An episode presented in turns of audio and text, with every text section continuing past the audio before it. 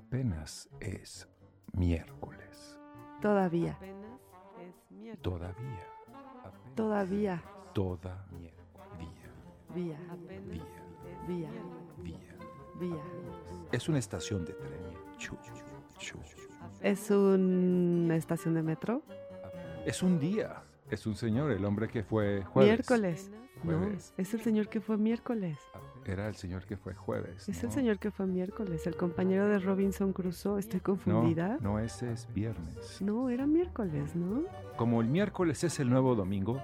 Comencemos. Y bueno, eh, Mauricio Alejo ha tenido una, una trayectoria eh, muy importante eh, y una transformación, al igual que como, bueno, supongo que a, a muchos nos ha pasado eso de que eh, los medios, así como el clima, nos han ido cambiando y han ido definiendo cuáles son los- nuestros lugares, nuestros recursos y nuestras posibilidades, ¿no? Recuerdo que eh, hace diría eh, 40 años, no, todavía 30, 35, ¿no? Eh, Mauricio estaba empezando a despuntar como un artista que trabajaba desde la fotografía. Oye, pero no, momento, 35 años es mucho, ¿no? Sí, a ver. En los ochentas, No, no, exacto. No, no, No, en los muchísimo. ochentas, ochentas. noventas. Todavía ni nacía, Mauricio. No, no, sí, yo ya había nacido, pero. Te- Nos muchísimo- tienes que pasar, una, una, una parte de esta conversación tendrá que pa- nos pases tu, tu, tu rutina de skincare o algo así, porque te ves mucho Sí, más joven. Sí, Selvo, porque yo te digo mi edad y me No, la tú estás- crees. sí, por y supuesto. a, a Mauricio No, no, le- no. le- le- le- te dice sus años y dice, no, pero si tú tienes 35, no Exacto. más. No, no, no, no, para nada. Digo, siempre me calculan menos, o sea, nunca me han calculado. Menos de 35. No, no, no, no, o sea, menos de los 53 que tengo. O sea, siempre piensan que tengo como 45, algo así. Bueno, nunca pregunto, nada más me Bueno, dicen así sí, como... son 30 años. A los 23 ya estaba despuntando con un trabajo muy particular, muy claro, al respecto de la eh, eh, reflexión sobre, no tanto de la imagen, sobre como sobre la luz, ¿no? Estaba siguiendo un poco a los franceses diciendo cómo es que se imprime o que se escribe así en la solución.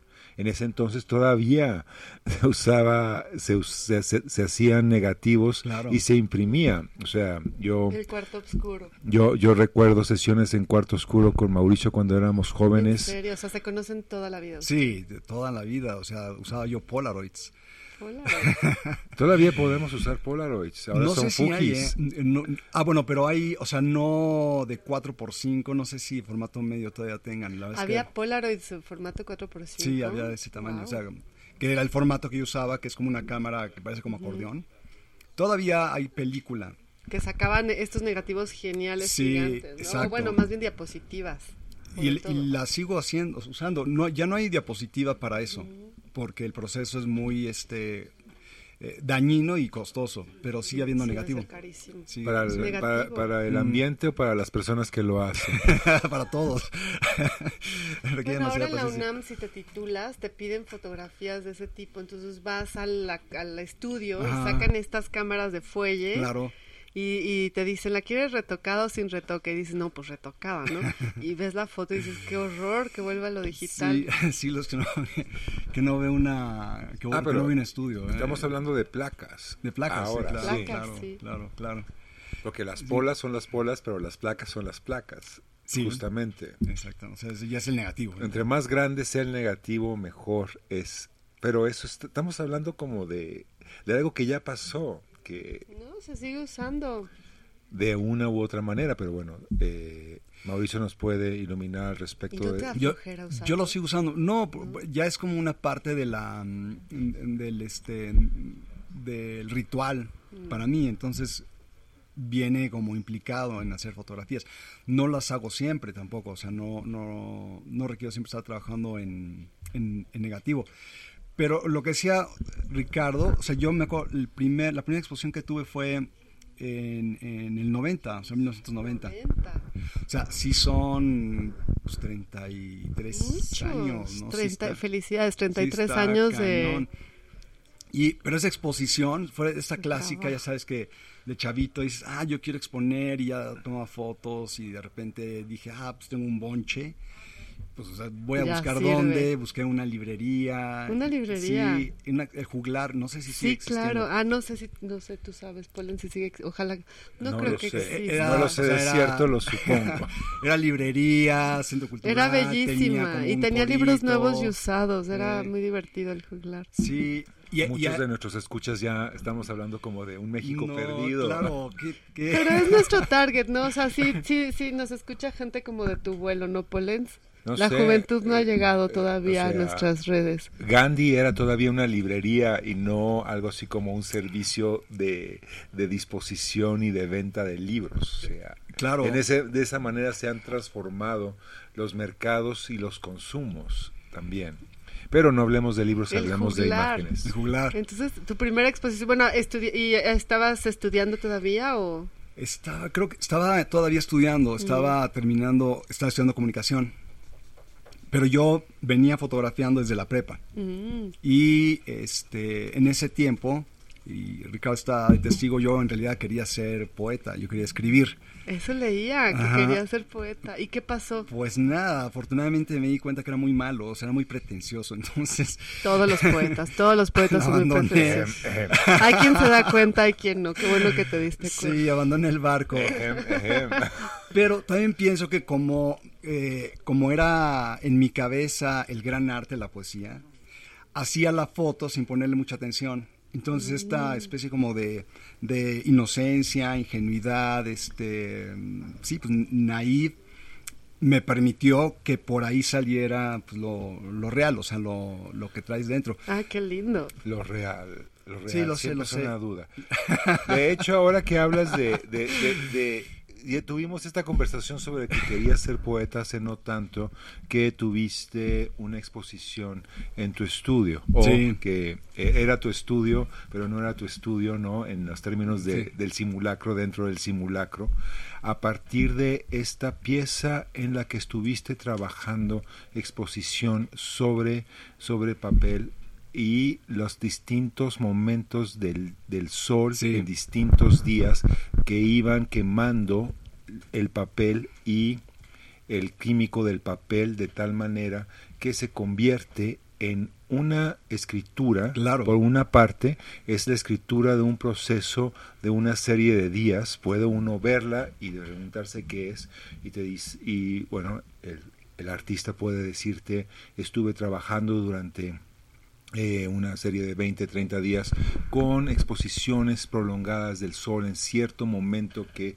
incidiera para que y a partir de eso se hace una escrituración del lugar y de algún modo no se cumple el sueño de juventud de Mauricio y es una narrativa y es un poema Y es un libro. Y es un bellísimo. libro también, sí. No, yo creo que sí es importante porque sí hay un proceso de escrituración y estas líneas que deja el sol quemadas sobre una superficie este, tienen esta doble identidad que tiene cualquier signo, que es el hecho de existir físicamente, pero también el de referirse a otra cosa, que es el trayecto, ¿no? O que es la vida, o que es el...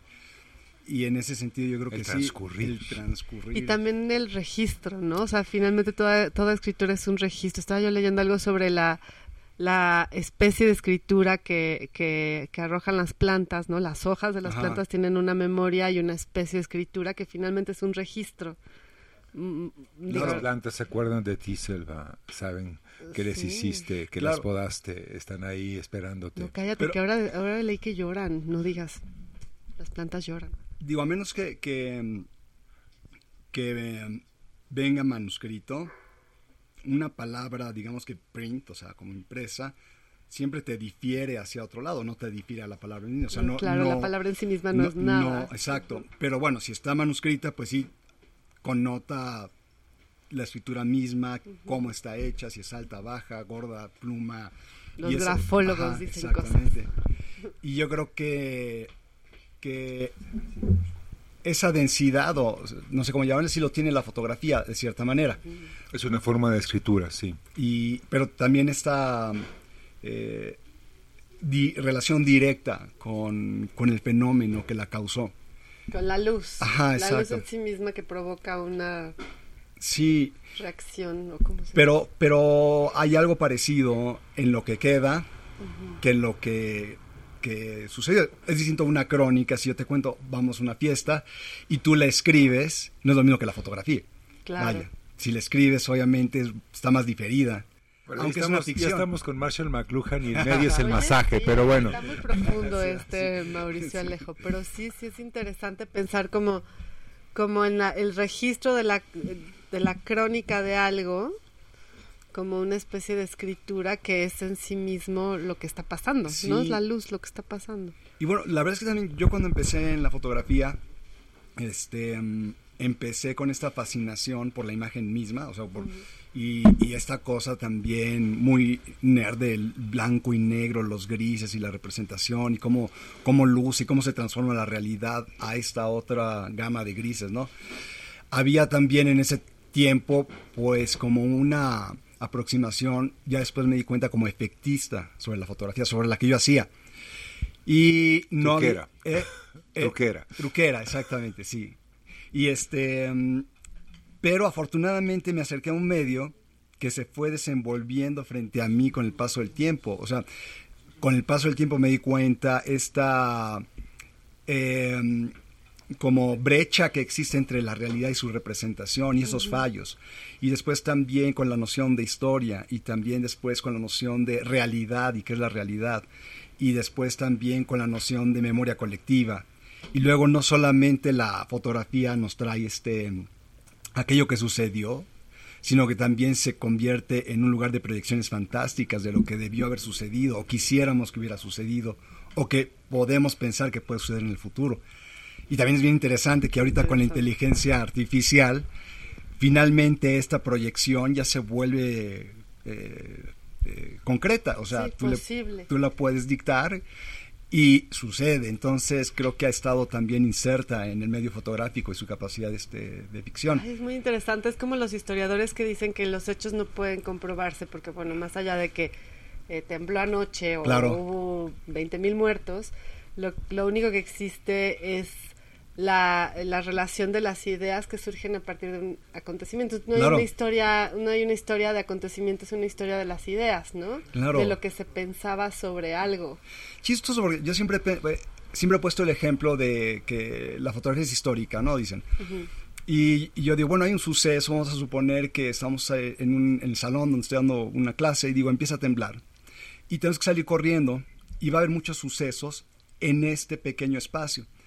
Y cada quien va a tener una cuenta distinta de qué sucedió, cuál es el suceso real. Claro, no hay. No hay. Pero si de repente alguien toma O una foto o un video, ese se vuelve en el punto de vista certero. O en el punto Se de le cree, ¿no? Y aún así es solo un punto de Es vista. solamente un punto de vista. Es de nuevo el asunto del dato, ¿no? Que dicen que ahora el dato es el nuevo Dios porque nos dice verdades verdaderas. y entonces llega AMLO y dice, pues yo tengo otros datos, que me parece una frase fantástica porque los datos finalmente se pueden acomodar. No, totalmente. Es algo que podemos usar todos, ¿verdad? Yo tengo otros datos. Me encanta, eh. es muy usable. Sí lo puedes traer como, como dice AMLO, yo tengo otros. Bueno, no sé si. En fin. Entonces, el de- eh, el- la gapa o entre, entre representación y realidad, y la realidad entendida como una convención, Claro. de todos modos, ¿no? Porque qué tan real es la realidad es algo que siempre acabamos por preguntarnos, Oye, sobre sí, todo este los franceses. siempre hay un punto en este programa En en, el que todo ser- se pone psicodélico. Ya, no, entonces pues, ya sí. nada es real. No, pues sí, no, no, pues es y que- vivimos en la Matrix y etcétera. Pero volviendo a tu exposición de tomaste las fotos en estas placas grandes de No, todavía sigo tomando fotos en placas, en, en placas de ese tamaño, o sea, este... um, las que están en tu Instagram que vendes en NFTs y todo eso son de placa. Sí, exactamente, son de ¿En placa. serio? Sí, son de placa. wow. Ujú. Este, um, pero Oh, te digo, no, wow. no, no por ninguna otra razón, o sea, no, tampoco soy un evangelista de tienes que ser placa o tienes que... No, pues vendes ca- NFTs. ca- cada quien, este... en su- Vendes en su- NFTs. Sí, sí. Ok. Está bien. Este, que es como, como lo opuesto, ¿no? Es interesante pensar un NFT Es un poco Bueno, como en lugar de allá. regalar volantes, venderlos. Iremos ¿no? allá. Joven, joven, tome, son 10 pesos, por favor. No, No sé cómo funciona. Nos, nos explicó este eh, eh, Héctor Calderón. no, No. Héctor Falcón. Héctor eh, Falcón, sí. perdón, ay, perdóname, Héctor Falcón, que seguro nos está escuchando. Falcón. Saludos. Este, Es un nos- superhéroe, de nos, hecho. nos platicó mucho este asunto Claro, de los él, él NFTs. entiende muy claramente. Y yo no, y yo no entendí nada de nuevo. Eh, Son de esas cosas como, como decía San Agustín, que es el tiempo, no sé, Ajá. lo sé, pero no puedo explicarlo cuando intento. Ya, sí, pero si están dispuestos a comprarlos, véndeselos. ¿Qué No, no, te puedo decir? Pero a ver, volviendo a esa exposición, ¿de qué, de qué, del juglar? Ah, los años eh, 90. mm. Otra Era- vez, era el antes 90. del NFT. En el ¿no? 90, Era el sí, no, 90, no, no, no, exactamente. No, había ni digital, no, no había ni internet, o sí había ya internet. No. O sea, había había todavía internet. long plays, todavía había long plays. Los quizás sí amantes había, de Lola hicieron sus dos Claro. álbumes en long plays. Pero más bien eran este CDs, o sea, ¿no? viniles, eran viniles. Yo todavía tuve Todavía no había vinil, todavía la, no había la era del terror, la tuve en vinil. Ya estaba saliendo en CD, pero primero cosa. hubo un vinil. es la era del terror. Tararán. Y todos Estaban bailan rock fuera and del aire antes de empezar este programa, platicaron largamente de su relación cercana con los amantes de Lola. Ahora la platican para qué. No, pero es que eh, algunos de los amantes de Lola eran compañeros de, de Mauricio en la escuela, Claro, desde sí, pequeños. En la, en la prepa. Sí, no sé si queramos decir el nombre de la escuela o no, pero bueno. No, pues sí, pero era la Salle, no creo. no ningún secreto, pero sí ahí estaba Gazú y este. ¿Quién más? Gazú. Este. Cas también iba ahí. Puede ser. Fernando Bueno, Fernando, ahí. sí, Fernando Díaz. Este. El otro sitio rítmico de Lemuria, sí. Que estarán con nosotros el 30 de abril, aparten el día. A las 6 de la tarde. El día de los niños que se comen, ¿no? ¿Cómo es? Es el es la víspera de Walpurgis. Ujú. Es como el Halloween de la primavera. Tengo un Es año como- apartándole a los es- ositos de o sea, Lemuria ese, ese es día la, en es la víspera de Walpurgis y luego es el día el primero de mayo que es cuando se celebra la fertilidad y hacen este asunto del baile del del, del eh, el maypole se llama o palo de mayo ¿Qué es eso? Es que hacen- ¿En qué zona? el. estamos hablando como de, de occidente. Del que, occidente que anglosajón. bailan con hilos alrededor del palo las, las parejas. Ah, con listones, así ¿no? Ajá, y es como un rito de fertilidad tal cual, Ya, ¿no? ya, ya. Así como estamos ya en el verano Mm. y va a ser calor hasta que, bueno, y después viene la oscuridad con, con Halloween y todas sus secuelas, digamos, ¿no? ¿No? Michael Myers, no sé, es po- un personaje, digamos que que, que debe haber surgido con la víspera de todos los santos, ¿no? San Miguel Myers, mártir. No sé, Polens. creo sí, estoy haciendo como referencias pop que... No sé, Polens, exacto. Un grupo de- Que se me van. ¿Sí sabes quién es Michael Myers No, no? ¿quién es Michael Myers? No, ¿No importa. viste Halloween? No, no vi Halloween. Bueno, es entonces es, es No. un poco el... eh, eh, pero sale Jamie Lee Curtis, ¿no? Sí, es en Hall- Halloween o en... Halloween es la de terror.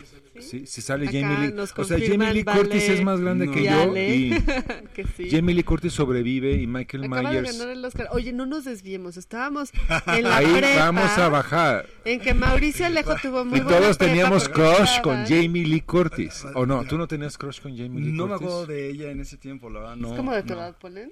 Es Yo me un poco acuerdo más que, grande. Que, que había. Que, Brooke Shields es de mi edad. que todos teníamos crush con Winona Ryder, pero no sé ah, no, si es que es-. Winona Ryder es como después. Ya, ok, ok. Sí, a lo mejor yo soy un poquito más para. O sea, para- para no, no, no es que seas después, sino que eh, cuando uno tiene 12 y Brooke Shields tiene 12, es tu crush. Ya, A los 12. Y Jamie Lee Curtis era un poco más grande. Tenía 24. No, no, pues salía 20. de 18 cuando tú tenías 14, digamos, en Mm. Halloween.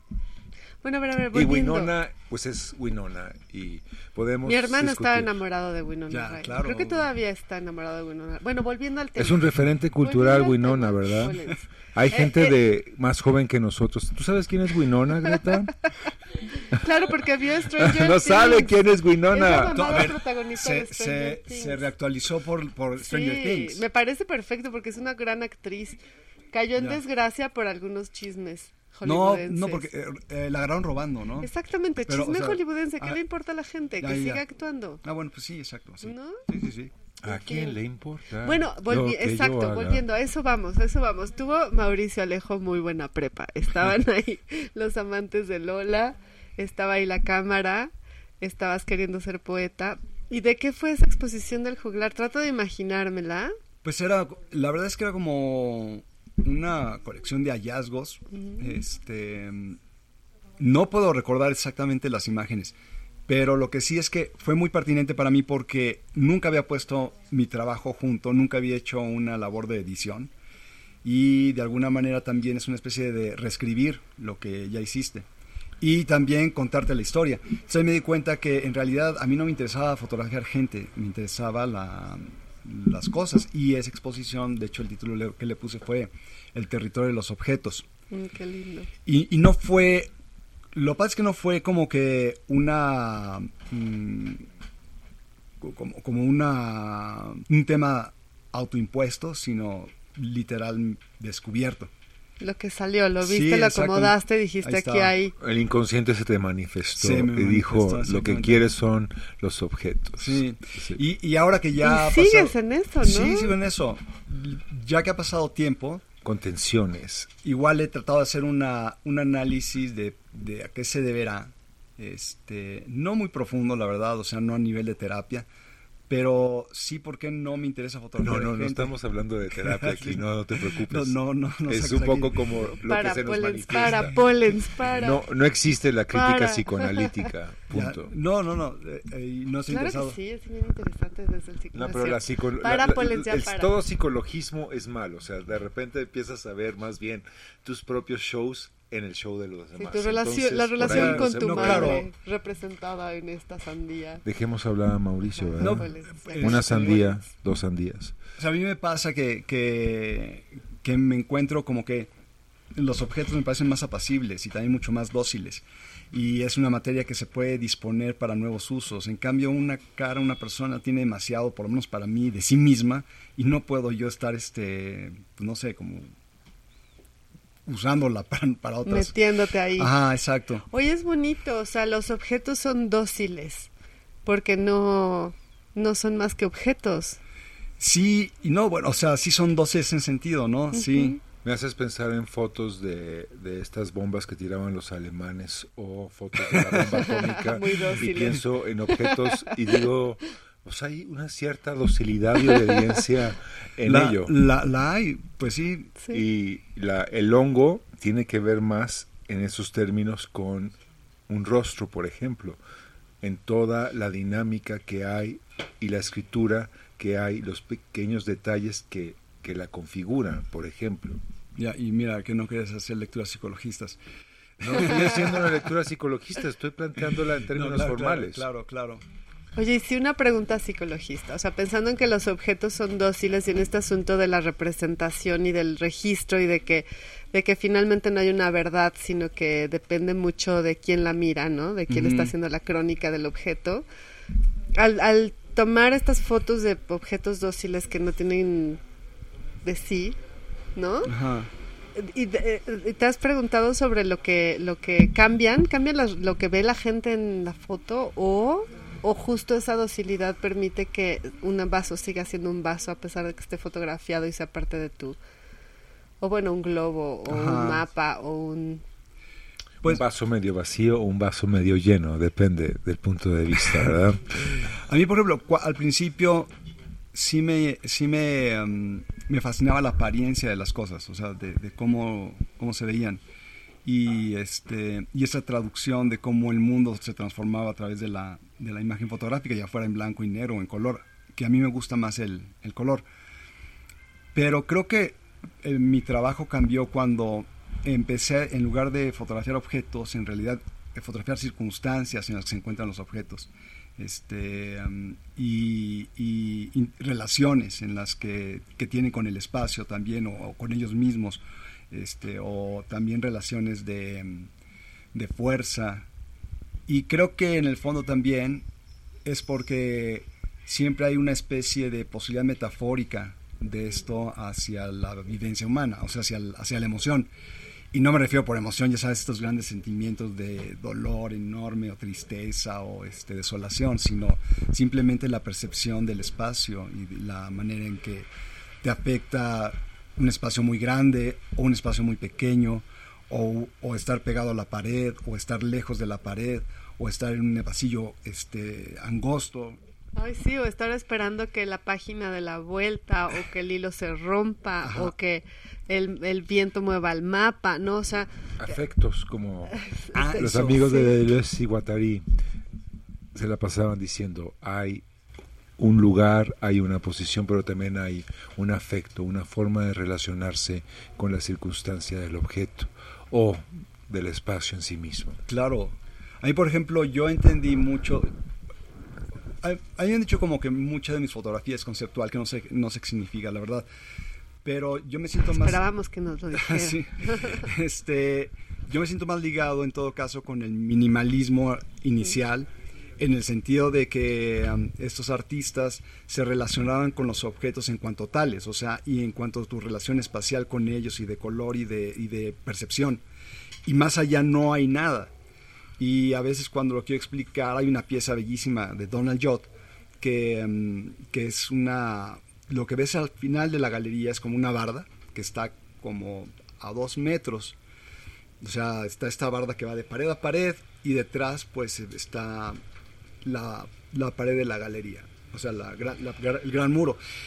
Y desde atrás tú piensas que hay detrás de esa bardita y cuando te acercas en realidad es como la continuación de la misma barda en, en declinación hacia la pared.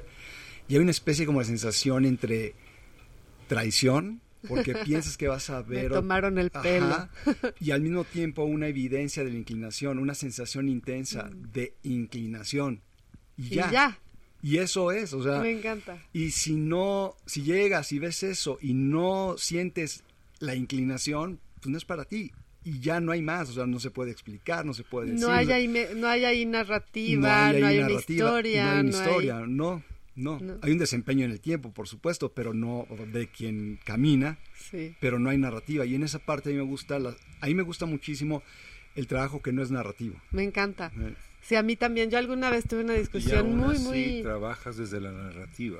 Pero, Pero sutil, es muy sutil. O sea, ya cada siempre quien que le rascas, se encuentra, siempre Sí. que le rascas. Bueno, yo tengo esta situación en la que pienso que eh, el arte contemporáneo has- es- eh, ha sustituido a otras formas de narrativa Eso es interesante, claro. en, en expresar procesos, circunstancias y momentos. O sea, tú ya no vas a leer un libro para tener esa narrativa, sino vas a la experiencia museística para poder contar tu propia experiencia al respecto, por ejemplo, de eh, si la inclinación de Donald Judd te ilumina o, o no. Ya. ¿no? Estuve ahí y yo que pensé que iba a haber algo más, pero no había más que esta tabla inclinada, No o sea, nada. maldita sea. O, Fíjate, suena... es que estaba sí. inclinada y entonces ves la luz como cae y no tienes que ver nada más. Está eh, como dos pasos más que yo porque llegó ahí antes que yo y me lo pudo mostrar y se lo agradezco. Sí, ¿no? suena como, como un lugar común o como algo obvio, pero yo recuerdo haber tenido esta discusión. Sí, este asunto de, pues la luz, es cómo cambia la luz es lo único que me interesa ver en esta instalación, pieza, escultura, lo que sea, o el color o cualquier cu- cuestión formal. Pero si hay estas discusiones, yo recuerdo haber tenido esta discusión de verdad apasionada de horas, de mails de madrugada, con una editora de libros de fotografía, Ana Casa, saludos Ana, donde Anita, te queremos. donde yo, yo le decía, ¿por qué no la necesidad de expresar como algo siempre, una infancia terrible, una muerte sangrienta, un- la participación de la corrupción, no sé, todas estas cuestiones Sí. que hay. Y aún así, eso es lo que quieres expresar, pero no es lo que expresas. No, porque bueno. depende de quién lo vea. de la- y la narrativa que se construye a partir No de ello. siempre, pero a lo que iba ella es que ella decía que no existía fotolibro, la discusión era en torno al fotolibro. Ajá. No existía fotolibro sin esta narrativa, casi lo volvía cinematográfico. Ya, Yo mi claro. discusión con ella era ¿por qué hacer casi una narrativa cinematográfica en un medio como el fotolibro, que el, que el fotolibro, que, que, el, que el libro que tú ya exploraste. El fotolibro es una cosa muy compleja porque está lleno de teoría y nadie entiende y todo el mundo dice. pero, pero ya ver como una, un rayo de luz, de sol, más bien camina en un papel, ya es una una, una, una narrativa que no, no tiene por qué tener el drama de la vida o el, o Sí, el claro, misterio del amor. O Hay muchas aproximaciones, la verdad, y todas son este, pues buenas. O sea, Sí, todas. la... Y necesarias, ¿no? y Porque si se habla de eso es porque es necesario. sí. Totalmente. Este, a mí, por ejemplo, la, mm, el trabajo que es como autobiográfico se me hace muy intenso y, y, Ujú. eh, desde recibirlo hasta yo hacerlo para hacerlo para mí es ¿Tú impensable. lo has hecho a ti? No, no, no, para nada, no, nunca. De hecho, cuando yo estaba haciendo la maestría, este, la- una maestra dijo, bueno, y para mañana quiero que traigan un autorretrato. Y yo le dije, me le acerqué después, discúlpeme, no voy a Yo hacer un eso. autorretrato. ¿De qué era tu maestría? Era en artes, Mm. justamente. Este, y, y bueno, y era muy buena artista ella, pero yo también tenía muy claro que no tenía interés yo en Que eso. no es tu... No. Exacto. Y a, y- a mí lo que más me gusta, me, me- yo, yo soy más cercana al tipo de, de, de obra que no expone nada. Me encanta. Sí. En ese, ese minimalismo este sentimental, diría yo, o algo así.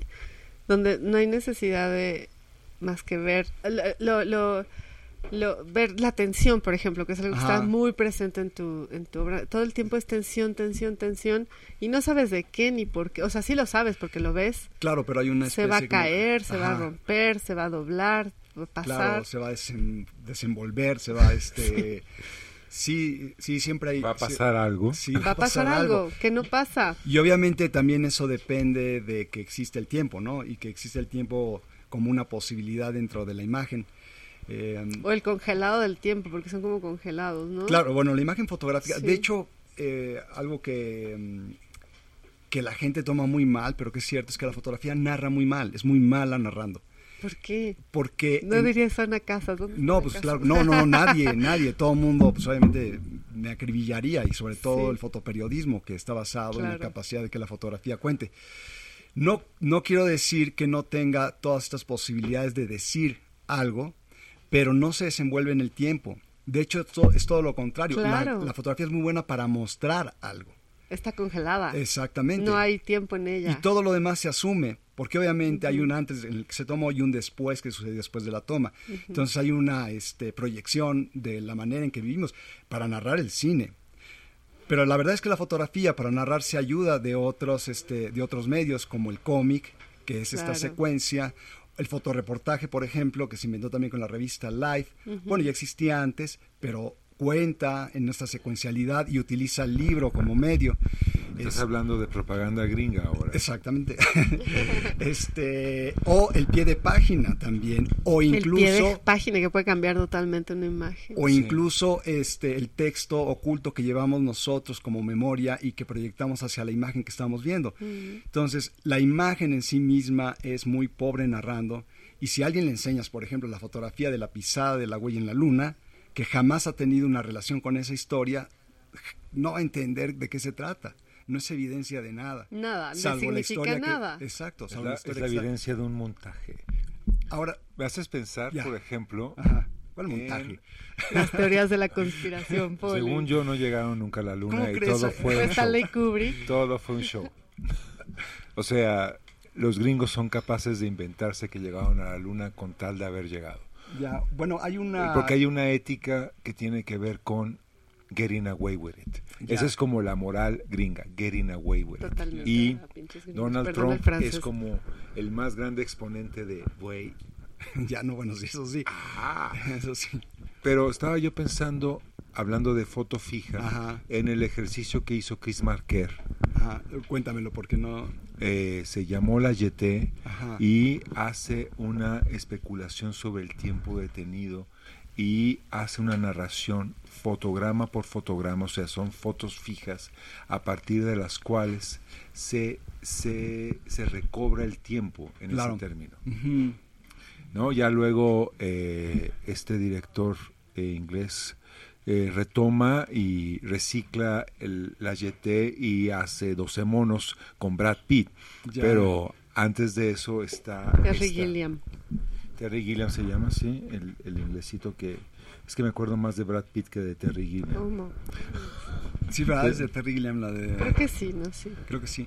Sí, que era impresionante, sobre todo en las animaciones que hizo para Monty Python. O sea, su cuestión cinematográfica. No vamos pues, a hablar de Terry Gilliam ahora. No, no, pero estamos hablando de los de las animaciones, de estas cuestiones detenidas, o sea, Ajá. de la suspensión animada de lo animado, de la suspensión de lo animado, estos dibujos tiesos que construyen una narrativa y que se mueven de manera torpe y que hacen la ilusión de que está pasando algo. Claro, de Y movimiento. tiene que ver, pienso, con toda la meditación sobre el está pasando algo que eh, a partir del cual reflexiona desde lo que eh, él en algún momento en conversaciones ha hablado como una forma de escultura hecha a partir de la luz. Así. No, no, en no, algún sí. en alguna conversación. A lo mejor sí. Poles, estás inventando mucho, Poles. Terry Gilliam, no sé qué. No, pero, pero sí, sí, sí, Saludos sí a lo... Terry Gilliam, nos ya no nos guste su cine. A mí sí me gusta Poles. No, sí, sí tiene que ver con esta parte como escultor. Sí, ¿cómo, cómo Sí qué hay- dirías de eso? Eh, sí hay una, para mí siempre hay una, este, mm, como aprehensión eh, del espacio y de la, de la vivencia del Pero espacio. no aprensión como angustia. No, exactamente, sino de aprender. Este, Penache en medio. y- Exacto. Y este, um, pero también me fui dando cuenta lentamente. O sea, afortunadamente me he, dado cuenta muy lentamente de mi verdadero interés, o a lo mejor mi interés ha ido cambiando muy naturalmente y me ofrece que el trabajo pueda ser distinto cada vez y lo mismo al mismo tiempo. Entonces, yo al principio fotografiaba cosas que hacía y obviamente hacía una reflexión sobre el espacio en la que las fotografiaba. Y después me empezó a interesar la existencia de la, de la fotografía en cuanto a un objeto y después estos, estos eh, fenómenos que, que fotografiaba o que ponía se fueron saliendo de alguna manera y lo último que he estado haciendo es más bien una reflexión sobre la fotografía, la esculturación, pero también lo escultórico y este, la existencia en el, en el espacio. Y yo creo que para eso la foto pues, me ha servido mucho y no sé qué tan lejano estoy del universo de, mm, de la fotografía mm, este, mm, como registro. O sea, sí veo que hay como una especie de, de, de, universo donde está esta fotografía narrativa y donde está esta fotografía también muy expresiva de, de las emociones y de lo personal. Y cada vez me siento más desvinculado, pero interesado también. O sea, yo pienso, por ejemplo, el fotolibro, que me parece un fenómeno muy interesante, yo veo que es el cambio eh, necesario de una relación que teníamos modernista con la imagen fotográfica, todos los elementos de composición y simbólicos. Instante decisivo. El exactamente, instante decisivo, y que también era la obra maestra, ¿no? Entonces veíamos las fotografías individualmente, enmarcadas, y cada una se contenía a sí misma con su propia fuerza de gravedad. Y era el chiste, ¿no? O sea, Claro. el chiste era una foto que dijera Claro, todo. claro. Entonces de repente este, nos damos cuenta que esta capacidad de cifrarlo todo es completamente eh, necia y vemos que está este universo de imágenes que se hablan unas a otras, está este universo eh, de verbal que también habla con, dialoga con la fotografía, pero también hay ese corte con lo verbal donde solamente está la enciclopedia fotográfica, la enciclopedia visual que se resuelve en sí misma. Y entonces también una sola imagen ya no es necesaria y la pared se empieza a llenar de muchas más fotografías y de repente la- las posibilidades simbólicas en cuanto a color y en cuanto a sus referentes empiezan a explotar. El libro lo utilizan también como para traicionarlo. Y ahí es justo donde su incapacidad narrativa funciona muy bien, porque lo que hace una foto es suspender cualquier posibilidad. Y al momento de suspender la narración, al momento de no poder apuntar con certeza hacia algún lado, apunta hacia todos en muchas direcciones y de muchas Puede ir a maneras. donde sea. Exacto. Me encanta. qué Exacto. bonito. Y también hay esta participación del lector o del que la ve de proyectarse en ella con mucha más facilidad. Ya no es esta cosa, bueno, ¿qué tengo que ver ahí? No, o sea, no hay nada que ver ahí. Te tienes que vaciar tú mismo en eso. Claro. Y esa es la, la, belleza del fotolibro. Yo soy incapaz de hacer fotolibros, la verdad. O sea, Creo que el 99, no, hasta los fotógrafos que hacen fotolibros son incapaces de hacer fotolibros. Este, y en esta relación, este, me encanta verlos, me encanta la relación este, equívoca que produce las imágenes fotográficas una al lado de la otra. Este, y hay gente que tiene una capacidad excepcional para, para hacer que, que suceda lo que sea que esté sucediendo ahí. Este, pero no, a mí no se me da con mucha facilidad eso, la verdad. a lo mejor ese es mi, mi, alejamiento del, del, fotolibro en todo caso, pero también mi admiración. Sí, claro, porque siempre está este antes y después que transforma el aquí, ¿no? O sea, está esta foto antes y esta después, ya pasé por acá y después voy a ver esta otra, entonces esto que estoy viendo ahora cambia. Y bueno, siempre hemos vivido una saturación de imágenes a partir de distintos medios, ¿no? Eh, puedo ahorita recordar eh, algún comercial en el que hay una sucesión de imágenes y diciéndote el mundo sucede, ¿no? Como pesadilla borgiana. Y eh, a partir de los 2000 el acceso de lo visual se vuelve, digamos que viral. Sí. No podemos todos documentar al mundo, todos a retratarlo, ¿no? Todos tenemos un dispositivo con el cual justamente, y pues es como ya casi una parodia, que en el momento que está pasando algo a cuadro en un programa, hay como otras 20 personas que agarran su teléfono y empiezan a grabar lo que está pasando, claro, ¿no? Claro. Y eh, eh, en qué términos nos relacionamos ahora con, con eso, o sea, estamos tomando el momento de alguien más, pero cómo nos sirve o cómo nos relacionamos, sea con imágenes o con, eh, con eh, bueno, no son películas, con, con videos. Ajá. ¿No? En esta supersaturación y agotamiento de imágenes como pero seguro tú no haces eso no no él no lo hace pero no o sea que agarra mi, mi... él tiene él tiene un él tiene un comentario al respecto de ello más bien sí voy a usar mi teléfono para registrar lo que estoy viendo me está pasando mi diario visual no no no no pero lo uso para muchas cosas obviamente o sea mm, como memoria postiza tan sencillo como, ah, tengo que comprar esto, le saco la foto. Ah, ¿sí? Tengo que, ah, ah, eh, el teléfono del estacionamiento de aquí al lado, claro, por supuesto. Y este, mi, mi teléfono está lleno más bien de esas, de, datos de, esas fotografías. Este, o sea, la fotografía como apoyo a la, a la memoria. Sí, exactamente. Este, que igual nos ayuda. memoria. Exacto, a, a, olvidar más fácilmente o a perder la, el ejercicio de memoria. Este, yo creo que la relación con la fotografía ha cambiado muchísimo eh, y es mucho más actuante eh, que, mm, por ejemplo, el acto de fotografiar ah, tiene como una especie de dignificación de aquello que estás fotografiando. Eh, si tú vas por la calle y de repente ves a alguien que está fotografiando lo que sea y tienes tiempo, vas a voltear a ver qué será lo que esta persona le concede cierta trascendencia para estarlo fotografiando. De alguna manera quieres saber y hay una especie de valor este, en lo que se fotografía y tiene que ver también con que lo que se observa eh, después del método científico también tiene un valor en sí mismo, o sea, como parte de la de este, este la observación como perdiste el método científico. Ah ya perdón bueno voy a regresar un tantito. No no no. pero no la pesado No, no lo entendí. ¿Por qué, por qué tenemos que, por qué estamos hablando de, de, de, comienza con la observación. Porque antes yo creo que el mundo se, se contemplaba de alguna manera y después del método científico observar que es el primer paso hace que el hecho de que tú observes y pongas atención se convierte en un valor en sí mismo. Ya puedes formular una hipótesis. Ajá, es como, conocimiento en sí mismo, vaya. Y el conocimiento en sí mismo, después del positivismo, tiene un valor aunque no te lleve a nada. Totalmente, aunque te lleve Pero ya superamos el positivismo, ¿no? Bueno, no, todavía no, en muchos aspectos todavía no es increíble. Hay civilizaciones eh, más altas que otras, hay conocimientos verdaderos no, y todos conocimientos somos iguales, inciertos. no tenemos Tú más porque que has leído dos y filosofía, dos pero los políticos no lo creen Un- así.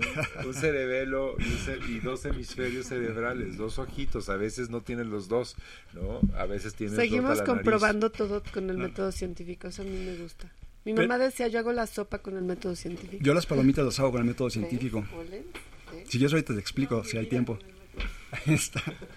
¿Viste? Este, pero regresando al punto, cuando alguien fotografía algo es también una especie de manifestación de cariño, o sea, es como Claro. o sea, Afecto otra vez. Exacto, es como, oye, no le vas a tomar la foto de su cumpleaños de tu hijo, aunque nunca la vas a volver a ver la foto. Yo ya sí los- las veo, ya- acabo de ver todos los 20 años de mi hija. No, pues ahí está. Pero bueno, Google te la- se la pasa mostrándote las fotos que tomaste. Mira la foto que tomaste el 16 de abril de, de Tú dices el 20. Facebook, Pollens. No, no, es Google. Google también. No, Facebook. Yo y Facebook no somos amigos. No, nada más uso el Messenger. No, Ya, no lo ya, tengo ya. aquí. Y todos los mensajes que... ¿Y por qué me felicitaste en mi cumpleaños por Facebook? Ah, porque nada más lo uso O para sea, no te eso, voy... para ver ¿Sabes cuándo, cuándo de voy a dejar de reclamarte eso, Pollens? En fin, volvamos a temas más bonitos. Yo en tenía una duda y una pregunta con respecto a lo que... Una de las preguntas que tenía o sea, que, que algo que me dio mucha curiosidad, dije, no, no, no voy a dejar de preguntar, es qué pasa con el montaje. O sea, que hablabas tú de eso, de que es la representación de una fotografía montaje. del montaje de algo, de una, de una pieza escultórica, una instalación o algo, lo que queda es el registro de la... Pero, ¿y cómo, cómo...? Eh, yo creo que esa es la pregunta del antes y después que surge después. No te preguntas sobre el amor o sobre la, la ira o sobre la situación No, no, no, geopolítica de algo. no, no. Pero si dices, bueno, ¿y qué pasó con, con todos esos hilos que sostenían?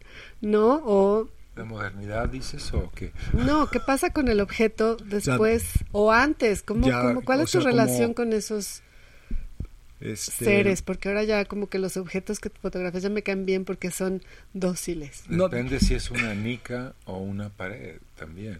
Pues no sé, hay que...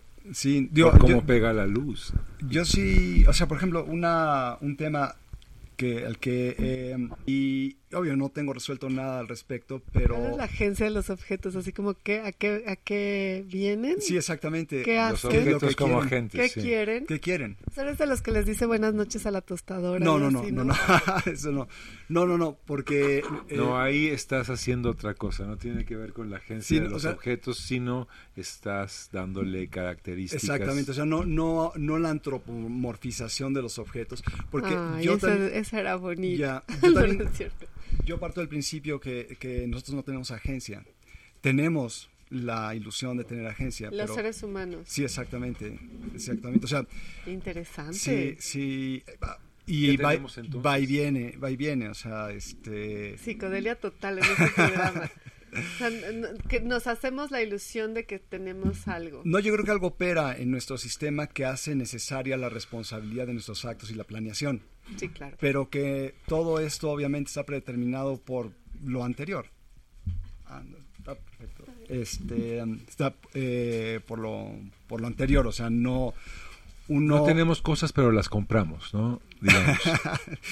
Ah, no no no mm, no, No, me ¿qué queda es lo anterior? ¿Qué es lo anterior? Pues nada, tu condición fisiológica, el hecho de que seas humano, el hecho de que vivas en la Tierra, el hecho de que vengas de, de, de de, de- principalmente de carbón, o sea, de hidrógeno, este, la manera en que está constituido nuestro Dios cerebro. mío, qué existencialista estás Ya, haciendo esto. bueno. o sea, No, yo no, tengo no, un... estás siendo como esencialista más que esencialista, No, no, todo lo contrario, soy siendo O existencialista. sea, tengo, tengo un libro, ¿no? El libro no tiene agencia. Ajá. Y yo tampoco tengo agencia respecto al libro. No, yo creo que nada más tienes esa conciencia de, O sea, de ¿tú tus crees que actos. cuando... Ay, perdón por esta pregunta súper, este, súper fuera de lugar. ¿Tú crees que cuando te mueres te disuelves y ya se Sí, acabó sí, la vida? claro, sí, fin, sí. claro. O sea, yo, yo, yo pienso, o sea, no creo en el espíritu, no creo en el No, alma, no creo que exista nada. Dios, no creo que exista... Qué coherente porque- con tu obra. que exista para qué. Es la cosa. Eh, Sé Ajá. que las cosas existen por algo, no sé qué cosa es. Obviamente hay un misterio muy grande en- al principio del Big Bang, pero, pero no sé para qué existen. Para mí no existen para nada. Pero nada no más deja- existen, nada más Exactamente. son y llegaron a este punto así por, porque Por- así fue. Porque así fue, exactamente. Sí. Ay, le caerías muy bien a mi mamá. Ah, ya. este, Yo tengo problemas con el Big Bang. ya. Por ejemplo, Ajá. digo, ¿cómo, ¿por qué tenemos que plantear que hubo un principio en los términos originarios, así como de, si en lugar de, de, de palabras, ¿no? Hágase la luz y se hizo y hágase la plantita y hágase al hombre, eh, hay una concentración masiva que a partir de la cual explota todo. Tiene que ver con modelos, es un modelo, por supuesto. sí, claro, es un modelo. Pero hay una cuestión en la que se pregunta uno, ¿y qué tal si siempre ha sido así? Que siempre ha sido esta cantidad, o sea, siempre ha habido esta cantidad de materia. Y no hubo un antes de esta cantidad de materia que se contrae y se expande, se contrae y se expande, ¿no? Como esta dona en la que circula la luz y eh, no hay, eh, si hay algo antes de eso, no es justamente un Big Bang. Oigan, qué filosóficos, porque ahora nos tendremos que hacer la pregunta de qué es siempre. sí. No, siempre es algo que sucede más allá de nosotros, de hecho, ¿no? Pero pensemos en lo que tarda, es como Carl Sagan diciéndonos que esta estrella acaba de morir y vamos a tardar 300 millones de años en verla en su último, y dices, pero no voy a estar ahí. Claro. digo, no sé, o sea yo no soy científico y obviamente se me puede criticar por creer en, este, en la ciencia, que ahora, es muy común. Es una creencia, este, claro. Pero el hecho de que tú elabores esta idea en tu cabeza no quiere decir que sea cierta. Eh, tampoco puede que sea falsa, pero por ejemplo, eh, creo que es válido decir, bueno, a lo mejor esta idea del Big Bang viene de esta necesidad narrativa que tenemos de un principio donde no había nada. Claro, y parece una necesidad humana. Y parece muy coherente. Pero también existía, por ejemplo, la idea que Einstein promovió este, de que el universo era inmanente y que existía perfectamente como estaba. Y de hecho sus cálculos, la teoría general de la, de la, eh, relatividad. relatividad, sugería que vivíamos en un universo que se expandía. Pero él le añadió un numerito que le llamó la constante universal para que cuadrara con el que no se estuviera moviendo hacia del universo. Después cuando lanzan, este, eh, cuando Hubble se da cuenta de que efectivamente el universo se estaba expandiendo y que correspondía con los cálculos de Einstein, Einstein quitó esa, esa, esa constante y dijo que era su peor, el peor error de su vida de su vida como científico. Si sus cálculos coincidieron con la observación y a partir de ahí nació la teoría de que el universo sí se está expandiendo a una velocidad cada vez mayor. Y eso es lo que parece que está sucediendo. Pero se expande y se contrae, es como una dona que Pues ah, no, porque supuestamente la gravedad, la masa crítica que existe, no va a permitir esa contracción en los cálculos de los físicos es lo que yo leo, pero obviamente yo no los he hecho, ¿verdad? sí, pero todas son suposiciones. no, no, no, no, yo, como, yo como vengo no de son una... suposiciones, son, cálculos. Los, cálculos. Los modelos, los modelos de los universos son modelos. son, son, modelos, son eh, posibilidades de cómo cómo, cómo funciona eh, el universo, ¿no? Estuve leyendo un libro de cosmología tal vez superado, ¿no? Porque ya estuvo Hawking después de eso, en la que eh, plantean eh, este universo que se expande, pero en, en, los términos en los que no hay más materia que la que ya tiene. O sea, el espacio siempre estuvo es que Es como los datos Pollens, hay teorías para todo, hay teoría para esa y hay teoría para lo contrario. Y a mí siempre me da miedo hablar de estos temas porque como siempre podemos acabar con como los tierraplanistas. Y entonces, ¿por qué no puede que la Tierra esté plana? Claro, claro, todas las ideologías se muerden la cola. y tú también, porque si no te pego, que la Tierra es plana. Bueno, no, ah. los tierraplanistas están medio, man, medio mensos, pero pero a mí me da terror hablar de estas cosas porque yo vengo de una familia de matemáticos y físicos. Entonces, si no tienes la verdad en la mano, sustentada en un número que solamente entienden ellos, porque la matemática es un lenguaje autocontenido, solo se entiende a partir de las matemáticas. La puedes narrar, pero narrarás erróneo, o sea, habrá un error en la narrativa. Entonces, te entiendo. Sí. Mejor, sí, me da terror hablar de estas cosas. Me vaya a escuchar mi hermano, me vaya a hablar mañana y a decirme cosas. ¿Qué cosas estás diciendo, Oye, no? Selva. Sí, no, no, de hecho no me habla, pero bueno, eso es todo estas, todos estos modelos vienen con ecuaciones que yo no puedo decir ni siquiera que medio ni entienda. No, ni no medio entiende. aunque leas el libro de divulgación de cosmología, me, Mauricio sí lo entiende. Ya, ya mi hija, que también es medio científica, está ahí. Este, pero está por haciendo ejemplo, Por ejemplo, hablando de modelos, está el modelo de Newton eh, que explica la gravedad, no explica la gravedad, nada más la describe de una manera. y funciona perfectamente, o sea, es ley. Es, sí, exactamente, es directamente proporcional a la, La masa. ley del oeste de Newton, sí. inversamente proporcional al cuadrado de la distancia. Y funciona para mandar cohetes y funciona para lo que quieras. Y habla de una fuerza como que, que, que- que existían entre los objetos y ahí es donde falla. Y viene otro modelo, que es el de Einstein, que la describe, o sea, su descripción es mucho más amplia, es otro modelo. Y es posible que venga otro modelo que pueda explicar lo de Einstein y también la teoría cuántica y las pueda unir, porque ahorita hay una, hay una división ahí ¿Todavía muy grande. estamos ahí? Todavía y que estamos ahí. bueno, es que O sea, está la teoría de cuerdas. La y teoría de la cuerdas Ah, y eso es más nuevo, la de cuerdas. La teoría de cuerdas, pero esa teoría de cuerdas es eh, no es, ¿cómo se dice? Experimentable. O sea, es física. solo teórica. es solo teórica, y muchos de los este, físicos que hacen experimentaciones, bueno, pues no la vamos a poder comprobar.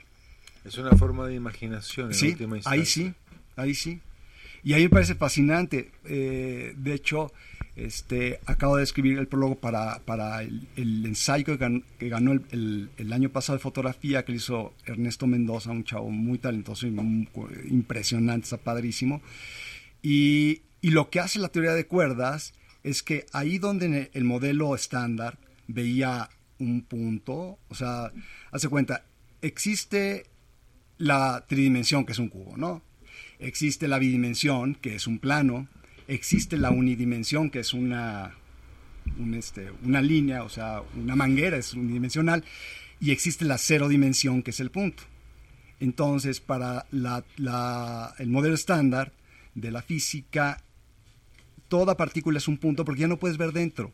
Ahí se acaba, o sea, no tiene dimensión. No hay, no hay menos que la, unidime- que la cero dimensión. Exactamente, no puedes verle dentro absolutamente nada. Al quark ya no le puedes ver nada dentro. Pero de repente lo que dice la teoría de cuerdas, bueno, ¿y qué tal que sí hay una dimensión? Y que esa dimensión es longitudinal y que esa dimensión está cerrada en sí misma. Y entonces ya puedes ver Ya es dentro. un punto, puedes Ya- ver dentro del Ah, punto. ya puedes ver al interior de las Ay, partículas. ¿ves cómo es complejísimo eso? ¿Quién sabe Ya. si estamos entendiendo Sí, bien? No, yo creo que sí, porque lo que tienes es una manguera que ya Ah, tiene ya. una dimensión. Y Una lo, dona. y lo que hace la diferencia, porque Y luego un- se vuelven donas, y luego esta geometría simpléctica, ¿no? sí hay, pero es o sea, sigue siendo la misma cuerdita, nada más que vibra en distintas es- este, dimensiones. Pero no, no es más complejo que eso, o sea, Ay, qué fácil lo Ya, explicas. ya, Está increíble, o sea, ya este, entendimos todo. Sí, es que es eso.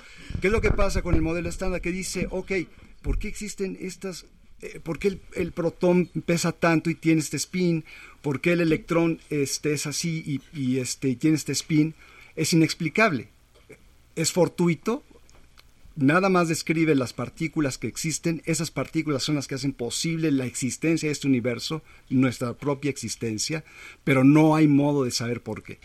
Y ahí sí puede decir alguien que cree en Dios, decir, no, pues es Dios dándonos la posibilidad de que Claro. todo exista. El caos ordenado a partir de alguien que algo Claro. que ordena. que ordena. Ahora, lo que la, la teoría de cuerdas lo que dice es, ok, si existe esta cosa que vibra y se, se mueve en otras siete dimensiones u ocho dimensiones, fíjense que cuando vibra de esta manera, con modelos matemáticos, puede producir el gravitón y puede producir el Qué electrón locura. y puede producir aquello. Y han, han- han no predicho, pero han logrado la descripción de, de todas las partículas y también de la partícula. De Eh, Higgs, la exactamente. partícula de Dios. Sí, que le pusieron ese nombre, que la verdad es una, un este, pero bueno, Hay gringos en Sí, el asunto, ahora- seguramente. Hay unos misterios. todo en ese, en ese proyecto. Hay de No, todo. a la hora de que Hay dices la este, partícula de Dios. Hay ya- líderes ya claro, claro. religiosos, estás viendo hay a- físicos, ¿cómo se hay el muchísimos el ingenieros. Toño? El Madman, Este, no sé. ¿cómo se llama? Era eh, Leo Burnett. Leo Burnett, sí, era el Madman. La partícula de Dios es un poco como pongamos un tigre para Yo creo que vender hojuelas con azúcar. exacto. Oye, pero increíble. Yo creo que si van, si les invitamos a quienes nos escuchen a que vayan corriendo a ver tu Instagram, ¿cuál es? Eh, Mauricio Alejo, tal cual. Mauricio sí. Alejo, porque podrán ver, en- es muy claro escuchándote que te Ajá. interesen todas esas cosas después de ver tus imágenes. O sea, hay una relación directa con lo que te interesa y lo que estás haciendo ahora. ¿no? Sí, hay una parte como trágica, porque yo entiendo que, que mm, la ciencia obviamente nos cause ¿cómo se dice? Como, ¿Desazón? No, desazón, desconfianza también, porque pues también la ciencia... No ido se ha quedado mal, no se Eh, ha quedado mal. Por eso la ciencia ficción nos salva. Ya, claro, pero por- La ciencia ficción, ¿cuál de todas? La de los años 50, gringa, lo siento. sí. Solo Philip K. Dick nos, Totalmente. nos dice algo, pero Tenía, tenía demás, una bola de luz rosa de la que le Ray dictaban Bradbury cosas. era propaganda. No, Philip K. Dick está bien. Sí, yo pienso que, o sea, mi, mi, la epistemología en la que yo vivo es muy desoladora porque pues, no tiene futuro. Sí, no tienes, ¿Cómo- no tienes cómo la fe dices de eso? Dios. La epistemología en la que yo vivo. ¿Cómo puede uno vivir en la Tienes toda la razón, qué epistemología? flojera. No, O sea, al no, contrario. o sea, yo creo tú que podemos puedes ir a- preguntarte en términos de cómo es que canción, sí, conozco las cosas y cuáles son mis epistemología procesos. Claro. pero entre eso y lo que es la experiencia de, del momento, ¿no? Y nos vamos a ir hacia lo, hacia lo budista, es este momento y es el siguiente y es el siguiente en términos, digamos que, cuánticos. Pero no.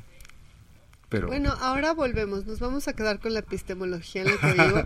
que yo creo que lo budista está fuera de lugar en Mauricio. nunca, nunca la epistemología está fuera de lugar, el budismo nunca. Sí. La nada es una creencia. ¿eh? ¿En qué crees? En la nada. Yo, ¿Eres budista o nadaísta? Estoy más cerca del momento presente que de la nada. O sea, no estaremos después, pero estamos en este momento, esencialmente. Ah, justo estaba leyendo algo acerca de la nada. No me acuerdo qué es, pero estaba muy interesante. El, el- la nada como, como algo, Ajá. ¿no? Que, que, pero, pero siendo muy... ¿Qué era lo que estaba leyendo? Si- si- Siendo muy mm, em, coherentes con que es nada, ¿no? O sea, no le vamos a otorgar a la nada un, un atributo eh, de verdad o de Dios o de algo, sino la nada por la nada.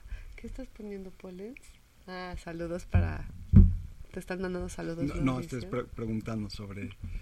Estoy haciendo una pregunta sobre una pregunta, sí. Sí, Estamos como desdoblando el papel. no, digo, a mí me, o sea, eh, la nada, pues sí me, me gusta como concepto. Y una vez Es arteano. sí. pude, pude entenderla de manera metafórica, porque lo que pensaba es, bueno, si existe la nada y de alguna manera eres capaz de meterte en la nada, antes hubiera pensado que lo que sigue es el espacio infinito de la nada, pero si te metes en la nada, lo que tiene que seguir a tu cara es tu nuca y este oído el del otro lado. Claro, no hay nada. No o hay sea, nada se Y te disuelve. conviertes en el todo.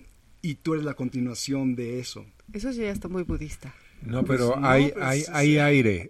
Hay aire. En donde la nada No, entre tus oídos hay aire. Mira cuánta eso- psicodelia. Está increíble. Si me Pero meto la en nada, la nada... la nada es como Rocío Durcal cantando una canción de. Juanga, o sea, nada, nada, nada.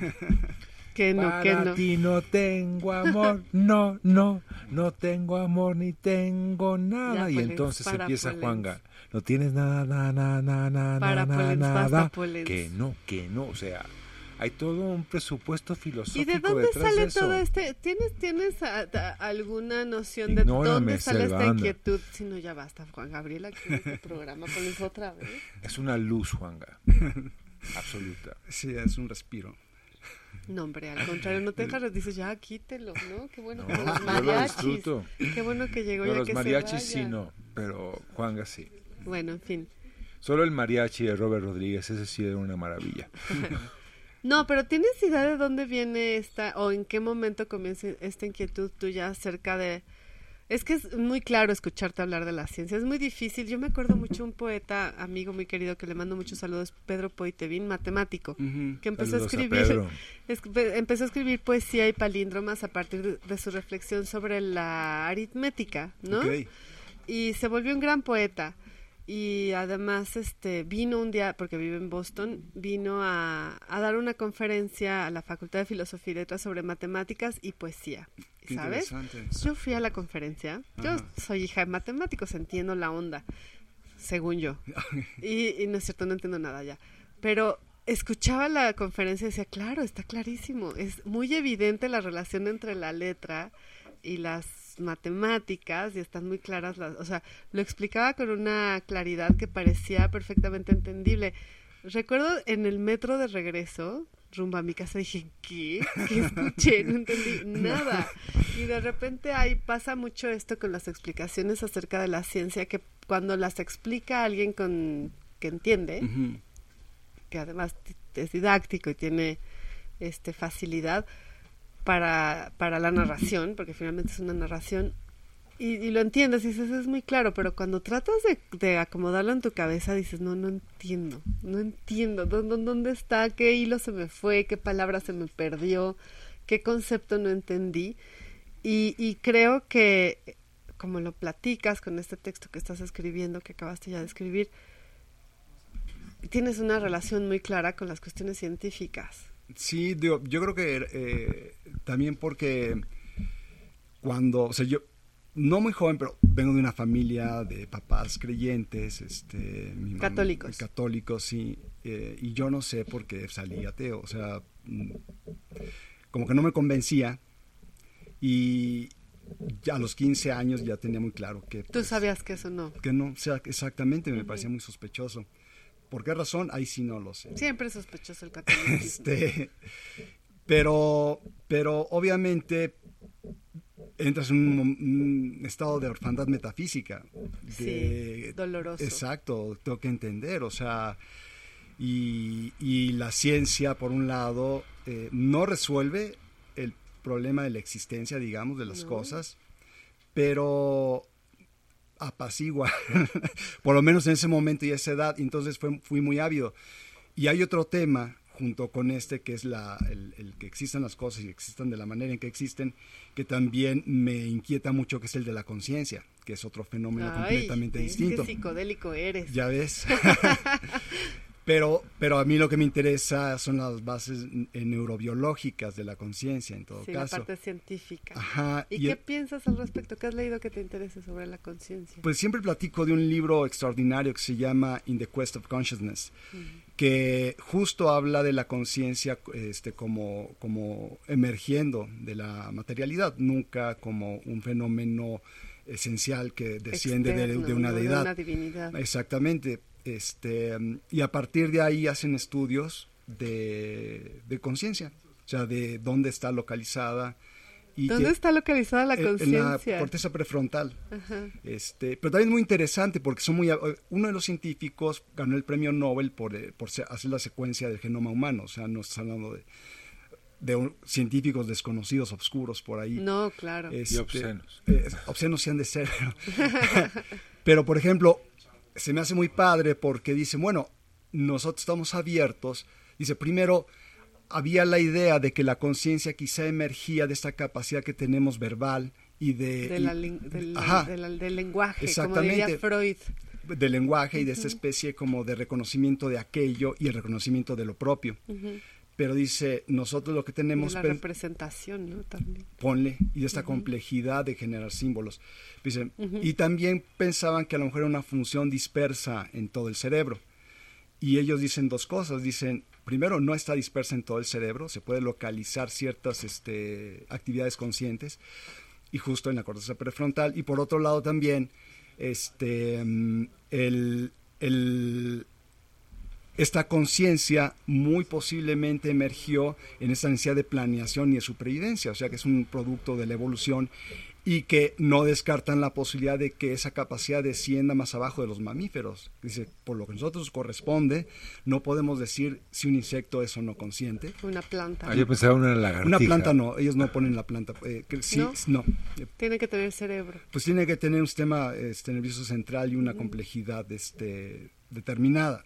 Eh, pero Y si las plantas lloran, acaba de salir el artículo que dice que las plantas Ah, lloran ya y que no los lo perritos lo leído, perciben. no lo leído. O ¿Y sea, si tienes una planta, porque no tienen agua, luz, aire. ¿Y cómo lloran las plantas? Pues no sé, pero no, no, no me acuerdo, pero lo que queda del artículo Ya. científico que por ahí anda circulando. Ah, no, pues está interesante. Pero es que algo- algo- Ah, ese está sufren, muy bueno. o sea, sufren las plantas y hay otros, o sea, la- hablan de las plantas domésticas y, la- y los perros o los gatos que están ahí, que tienen otro tipo de sistema también, ¿verdad? eh, de percepción, Ajá. pueden decir, la planta está llorando.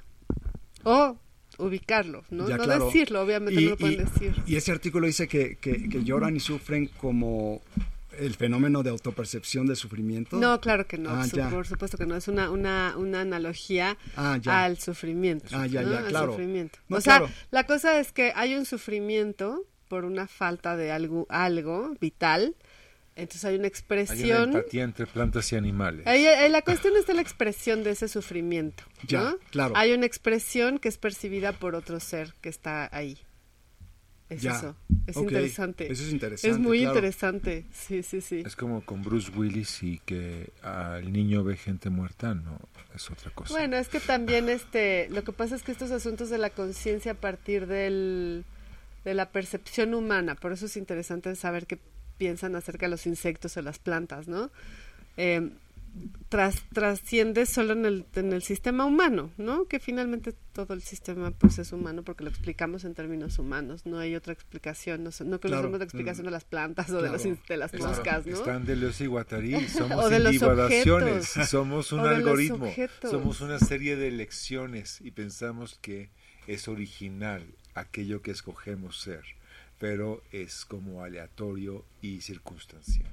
Es, es, es, es, humano Coincido. al final, sí, sí, sí. Sí, o sea, ahora hablabas de los objetos dóciles, ¿no? Y más allá de humanizar al Me haces objeto, pensar en piedras que muerden, así como de... Sí. "Ah". exacto, más allá de pensar en el objeto, ¿qué tal que las piedras muerden? pues existen, ¿no? Y nos relacionamos con ellas. Pero ya que pude hablar de todo eso, cuando hablo del objeto hablo de lo otro, pero hablo también de toda esta capacidad de producción de energía, de, de intercambio, de flujo y de circunstancia que hace que nosotros existamos en convivencia con esas otras entidades. Y también somos quienes somos por estar en esas, con esas otras entidades. Entonces, por eso me interesa el tema de la, de la agencia de los objetos o la agencia de la vida misma. o la Ay, agencia de la volvamos a la agencia de los Otra vez, objetos. la agencia Por favor, de los sí, objetos. me encanta. La o sea, Agencia la Central de agencia, Inteligencia, la Agencia de los Objetos. ¿a qué viene el objeto? ¿Cuál es su agencia? ¿Cuál es su...? A mí me parece interesante, o sea, no sé. A ver, yo, yo, yo soy de las personas, personas que creen que uno piensa las cosas porque las quiere. No quiere las cosas porque las piensa. Ahí hay una agencia. Sí, Hay un afecto. hay, hay un afecto. Hay una intención. Hay una voluntad anterior. En, en todo caso, yo sería un vitalista. Hay un impulso Viva que Nietzsche. Eso explica, eso explica de mis 49 años, 47. Muchas gracias. Ahí está. Y no hay necesidad más que de vivirlo. O sea, este. Nunca discutimos la voluntad, de hecho, sí. Esa es la parte Exacto. importante. Y ahí es donde de repente también, y lo quiero ahora sí que enlazar con la inteligencia artificial. Porque pensamos que nosotros, nuestros sentimientos, pues son shortcuts para sobrevivir. El sufrimiento que tanto queremos evitar no es otra parte más que el mecanismo de la vida. O sea, la vida utiliza el sufrimiento y el placer para prevalecer. Entonces, eh, está por debajo el sufrimiento que la vida misma. Eso es capitalismo. Nos Estás hablando de que el restaurante es nuestra aspiración. Queremos sentarnos y comer y que no nos moleste. Bueno, No, o sea, estas ideas Señor de... Poles, no, no, no, no, estoy comiendo, estoy comiendo, No no me me, molestes. Exacto. Este, Pero sí, una planta que llora porque no está... Es una eh, necesidad no- de- entonces, de Porque no tiene sol, no tiene eh, potasio o silicio o lo que sea. O sea, Polen sufre porque... ¿Por qué sufres, Polen? No quería poner palabras en tu boca. ¿Por qué sufro? Sufro en la medida de lo Yo sufro posible. porque mi hija esta que está aquí viéndome no me obedece y hace lo que le da la gana y le voy a tener que tatuar, tengo 17 años aquí en la frente. Pero ya casi tiene 18. Eso es lo que más me hace sufrir a mí. sí, o sea, el sufrimiento no. Salvarnos del sufrimiento, pues obviamente lo vivimos como un valor en sí mismo, pero es, es irrelevante Pero para, para la vamos vida. como cayendo al Es precipicio, para al la vida el precipicio de, sufrimiento. Claro, de la creencia sobre la- el sufrimiento como redención. Totalmente, O- pues sí, en, el- en, en una visión católica, pues sí. Sí, judio-cristiana. Exactamente. Pero Judeo-cristiana efectivamente el sufrimiento no nos evita o sea, la vida, toda- ¿no? eh, Toda la El sufrimiento, claro que nos invita a la vida. No nos evita la vida. O sea, Ah, ya. por más que sufra, sigo viviendo. y Claro, hay seres a menos que, ese sufrimiento te lleve a la eh, emocional y te lleve al suicidio, ¿no? Pues obviamente eso ya No, pero Hay- eso ya es como parte de la... De, o sea, hablando como de seres vivos que no, se suicidan, o se suicidarán las plantas. Ay, Mauricio Alejo, está muy existencialista. No, yo no sé, yo esta- creo que esta- no. Yo creo que no, yo, yo creo que es una el Se suicidio. van a un la- mundo No, pero pensando, donde por ejemplo, en- en- les en- canta, no sé "Es si leíste a ti que te, te interesan estas cosas, o sea, este libro de religiosa". sexo de Lynn Margulis, ¿no? Que ella hace toda una reflexión acerca de la reproducción sexual en los seres vivos, que es del- también de las mitocondrias y los seres unicelulares, y se da cuenta que el sexo, que es esta unión de células para producir otra, no tiene como fin la vida misma, sino tiene, o sea, no, no tiene como fin, perdón, al contrario, no tiene como fin la reproducción, sino tiene como fin la vida misma. O sea, hay un acto vital en eso que incita a los seres unicelulares tener una interacción entre ellos que no es solamente la reproducción, por Nada ejemplo. más los seres unicelulares, ¿verdad? No, es que ya todo el análisis lo hace a partir de los seres unicelulares y bueno, ya vienen analogías acerca del, de los seres humanos y lo que significa el sexo para nosotros, lo que sea. Pero lo interesante es ver que dos células se unen, Ajá. no solamente para reproducirse. Esa es como parte de la premisa. y entonces, claro. claro. pensando en eso, en el sufrimiento, en, el- en la vida, o sea, como en este asunto de para qué vivimos, pues para vivir. ¿Cuál es la función de la vida? La vida misma, ¿no? Exactamente. Entonces, Somos hedonistas, tú y yo, sí. no, eso es a nivel como No, yo no. biológico, ¿no? Yo no tengo tanto dinero como para ser hedonista, me hubiera encantado. Pero no, Pero no, no. acuérdate de Tienes que Succession. trabajar. Di- Es que la no se paga sola. O sea, tienen dinero para sufrir o para gozar. Hay toda una, una meditación moral al respecto de la relación entre el, El, dinero y y el, el gozo. sufrimiento, ¿ves? Y bueno, el trabajo y el sufrimiento son otras cosas que tienen que ver otra vez con Volviendo a el lo capital. ¿Cómo es? Eh, Pagarás tu estancia en el- la tierra con el sudor de tu frente. Sí, hay gente que hace ese tipo de propaganda. Claro, y venimos a este O valle sea, de lágrimas. este es Venimos a tu, sufrir es tu este único momento, es tu momento estelar. Disfrútalo al máximo porque es todo lo que tienes. Es esencialmente eso.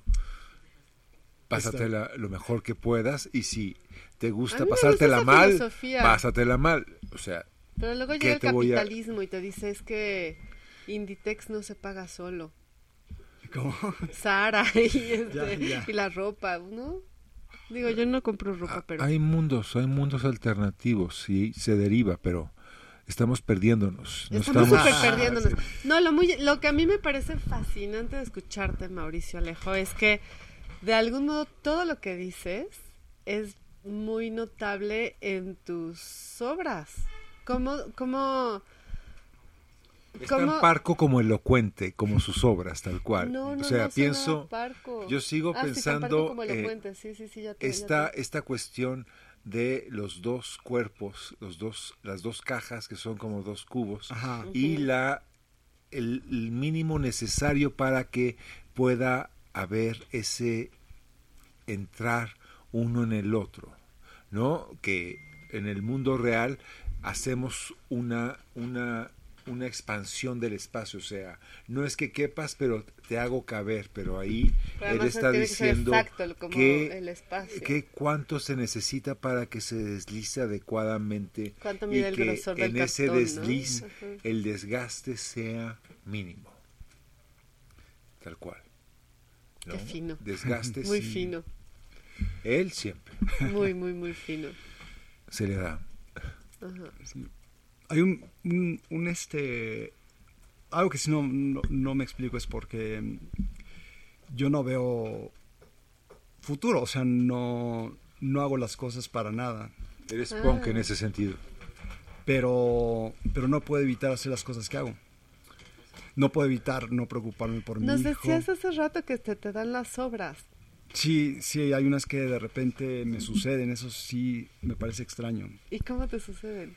Pues hay ocasiones en que tengo alguna especie como de inquietud y es una inquietud espacial y es así como cómo podré representar una inclinación, hazte de cuenta, o cómo podré representar esa sensación de fragilidad, no necesariamente emocional, pero de la fragilidad en sí. En sí. Y de repente estoy a punto de dormirme o estoy a punto de despertarme Ah, sí, en ese Así, momento de la ensoñación. Exactamente, sí. Yo sí creo que hay una parte este, del inconsciente que actúa en la creación con mucha intensidad. En, la, en cualquiera. Y lo ves, o sea, Lo estás veo, en, sí. el, en el... Lo, en lo el veo como una obra terminada. Entre el dormir y el despertar y te viene esta imagen. Exactamente. La duerme. ¿Y qué vela. imágenes te vinieron en ese... Este, am, Eso a mí, me- este momento del, de la noche me parece el más interesante de la vida, ese momento entre dormir y despertar, que es en la mañana, me parece lo más in- es sí, increíble. Yo creo que sí. Yo, por, por ejemplo, esta, esta, mm, em, tengo una, una pieza que es como un dibujo y es una esfera de mármol que lleno de tinta Así, y la dejo sobre la superficie, que la superficie es un poquito cóncava. Qué Y- bonita pieza, bueno, todas. y me, me, me interesaba en esa pieza la idea como de el recuerdo y también como de el trayecto como memoria y también un poco como como esta in- individualidad que, que va dejando algo Individuación. individuación Diría mi amigo Deleuze y mi amigo Guattari. Qué pesado polen. este pero Es cierto, sí. Yo sé que no. te- tenía esa inquietud o sea tenía esa inquietud de, de que El accidente, la aquello inercia. que no tiene ánima, pero que sí tiene movimiento y que el ánima viene la idea también de movimiento, este aquello que te pudiera mueve, sí. como dignificar su existencia dejando una historia detrás. Qué lindo, entonces ya no es el objeto dócil, sino tú docili- dos, do- Domesticando. Docilificando, al objeto. O sea, yo pensaba mucho en eso. En, me, me, me, me- yo creo que voy a quedarme semanas pensando en la docilidad del objeto. Y ahora que te escucho claro, eres tú el que lo otorga finalmente, a pesar de que no creas en esta... Eres tú el que le otorga la... Le dices a la esfera de mármol, mira, Sí. Ahora, camina y haz tu registro. sí te doy chance de te voy a que- llenar de tinta Ajá. y a ver qué pasa. A ver qué pasa acá. Y lo que va a pasar es lo que pase, o sea, no hay una agencia y no voy a yo a decirte qué vas a No, hacer. ahora lo interesante No, es que no, si hay una agencia, hay un movimiento, hay todo un... o sea, bueno, no hay una intención. Él, él, él, Bueno, sí, él está reflexionando sobre cómo se mueven todas las cosas. Exactamente, Como sí. en, Sí. la, en la canción de los ositos, de todas las cosas se mueven con todo lo demás, porque está planteando el movimiento de rotación y traslación a partir de cómo es que hace ese giro y cómo se va escribiendo eso, ¿no? Es algo que podríamos no sentir, pero a partir de esa experiencia es, lo podemos ver y lo podemos ver suceder en los términos mágicos que supone la física en ese sentido. Parece magia, ¿va? y, Pero es física. y hay una parte como de mecani- mecanicismo, pero no hice nada más una vez y hice varios. Sí, Y- yo vi los de los de que decía yo qué cochinero es esto, Dios mío. Los del Sí. los del bote de No, claro, pulcro él es siempre, uno, ¿verdad? Ese es uno, pero hice varios con la esfera. con la esfera. Y cuando ves tres juntos, te das cuenta que son historias distintas. Este, entonces ahí cuando los ves los tres también, eh, este, de alguna manera te permite pensar en la, ¿cómo se dice? Serendipitous. Ujú, La serendipia. Exactamente. La serendipia, de qué es eso que sucede aquí en la librería, ¿no? Que les digo, no, no, si no encuentro el libro que buscaba, encuentro un libro que no, no sabía que, que existía, que es esa como cosa que no sabes que te vas a encontrar. Bueno, el hecho de que estemos nosotros en este planeta es completamente accidental. Y según la especulación de que volviera a suceder ¿Cómo, Ricardo? algo como ¿No estábamos nosotros en este planeta, a suceder? ¿No? No hay un estamos destino, hay un fate. sucediendo en este momento. Pero si se acabara, como los dinosaurios, Ajá. el hecho de que pudiéramos volver a suceder es como abismal la Sí, perspectiva. sí. Fíjate que a mí eso me da mucha tierra, porque si tú atribuyes, si yo le doy rienda, por ejemplo, a mi pensamiento mágico, uff, vuela, pero al infinito, ¿no? Pero si me atengo a, a lo que, a cómo crecí, de que lo que es es y lo que no es no es, y Ajá. no hay por qué buscar cosas donde no hay, si ya con lo que es es suficiente, ¿no? eh, da mucha tierra porque dices, bueno, puede suceder más allá de esto, lo que sea, lo que sea es válido, el budismo, el de este Claro. Cristo, este los marcianos, Philip K. Dick, lo que sea es válido. Pero lo que es es lo que es. Sí, a mí eso me da tranquilidad. Da tranquilidad, exacto, más allá de Este, cualquier religión que te sí. puede dar piso, base, Nuestro guía, problema ¿no? tiene que ver con el momento, como somos demasiado actuales, tenemos un problema de memoria y no la sabemos actualizar. O sea, estoy Porque pues, tú pensando, no piensas en cómo vas a pagar Esto- la, la renta del teléfono la luz mañana. no, no tengo que pensar en eso, pero tendré que hacerlo en algún momento. Qué suerte. Lo que- Polis, qué suerte de vida. Eh, estoy pensando, por ejemplo, en cómo la propaganda gringa nos legitimó Ajá. al Dalai Lama al ¿Qué punto de que quemó el Dalai la, la- semana, eh? a- la banda esta española hizo su rola Ay, sobre Dalai Mecano, ¿no? Dalai, Dalai, Dalai, ay, Dalai. Y se convirtió como en buey. La espiritualidad, tú lo tocas y es como Keanu Claro. Reeves en la Matrix. Claro, o sea, claro, no claro. mames. Y ahora todo el mundo le dice, besito de lengüita Dalai, No, besito de lengüita Dalai. No, pero... Y Ah, se puede derivar budismo- a muchos lugares, pero estamos Oye, no como- vamos a hablar aquí del budismo ahora, ¿eh? no, pero estamos hablando de una reflexión, de, de cómo nos relacionamos con ciertos productos. El Dalai Lama es un producto, es como la Coca-Cola, es como el Sugus. El Eh, sugus. ¿Por qué ya no existen los sugus? Podríamos hablar del sugus. No del budismo, pero sí del sugus. Y cómo es que El mejor nombre de toda la historia eh, para cualquier un cosa. desliz así como de bésame la lengua ha acabado por desbancarlo y dices fue un error o no fue un error es toda una campaña o no es toda una campaña hay una conspiración detrás o no sabemos que el Dalai es un producto Ajá. que nos venden como parte de una legitimación trascendental desde otro lugar no Pobre Mauricio Alejo, no, No, no, quería no, hablar del bien, Dalai no, Lama y su bien. besito de Está- lengüita a un niño. o sea, el Dalai Lama asco. un poco tiene esta importancia porque Mao estaba en China y tenía otra importancia y había que no, bueno, ah, es desde, desde lo que no queríamos hablar, Polens, de qué del budismo. no estamos hablando de budismo. No, Dalai sé, Lama es alguien que le dijeron güey eres Elvis y, Sí. y de repente la regaste no es como la película de Elvis. Viste la película de Elvis No, no la vi. Ok, es muy mala pero Ya vi. eh, se queda esta pregunta sobre los medicamentos y Elvis, la relación con el, el otro fascineroso eh, que es Tom Hanks, pero no es Tom Hanks, y dices, es como muy oscuro y obsceno y no, de- no queda nada claro al respecto de qué pasa con él. O sea, es más No, clara la la, pasión de Cristo que Bueno, la semana pasada 20 que la, pasión de. Pero cuando la vimos, En ese sentido. Bueno, pues, Güey, sí. Todavía sigue, sigue causando entre la realidad no, y lo que pensamos que es la realidad. Esa distancia, esa, esa gapa. Me encanta ese, ese término chican- chicano. del- en lugar de gap dicen la Gapa, gapa. me encanta ¿no? gapa, Así sí. como el espacio entre los dos dientes, la gapa. Es- Mind de gapa.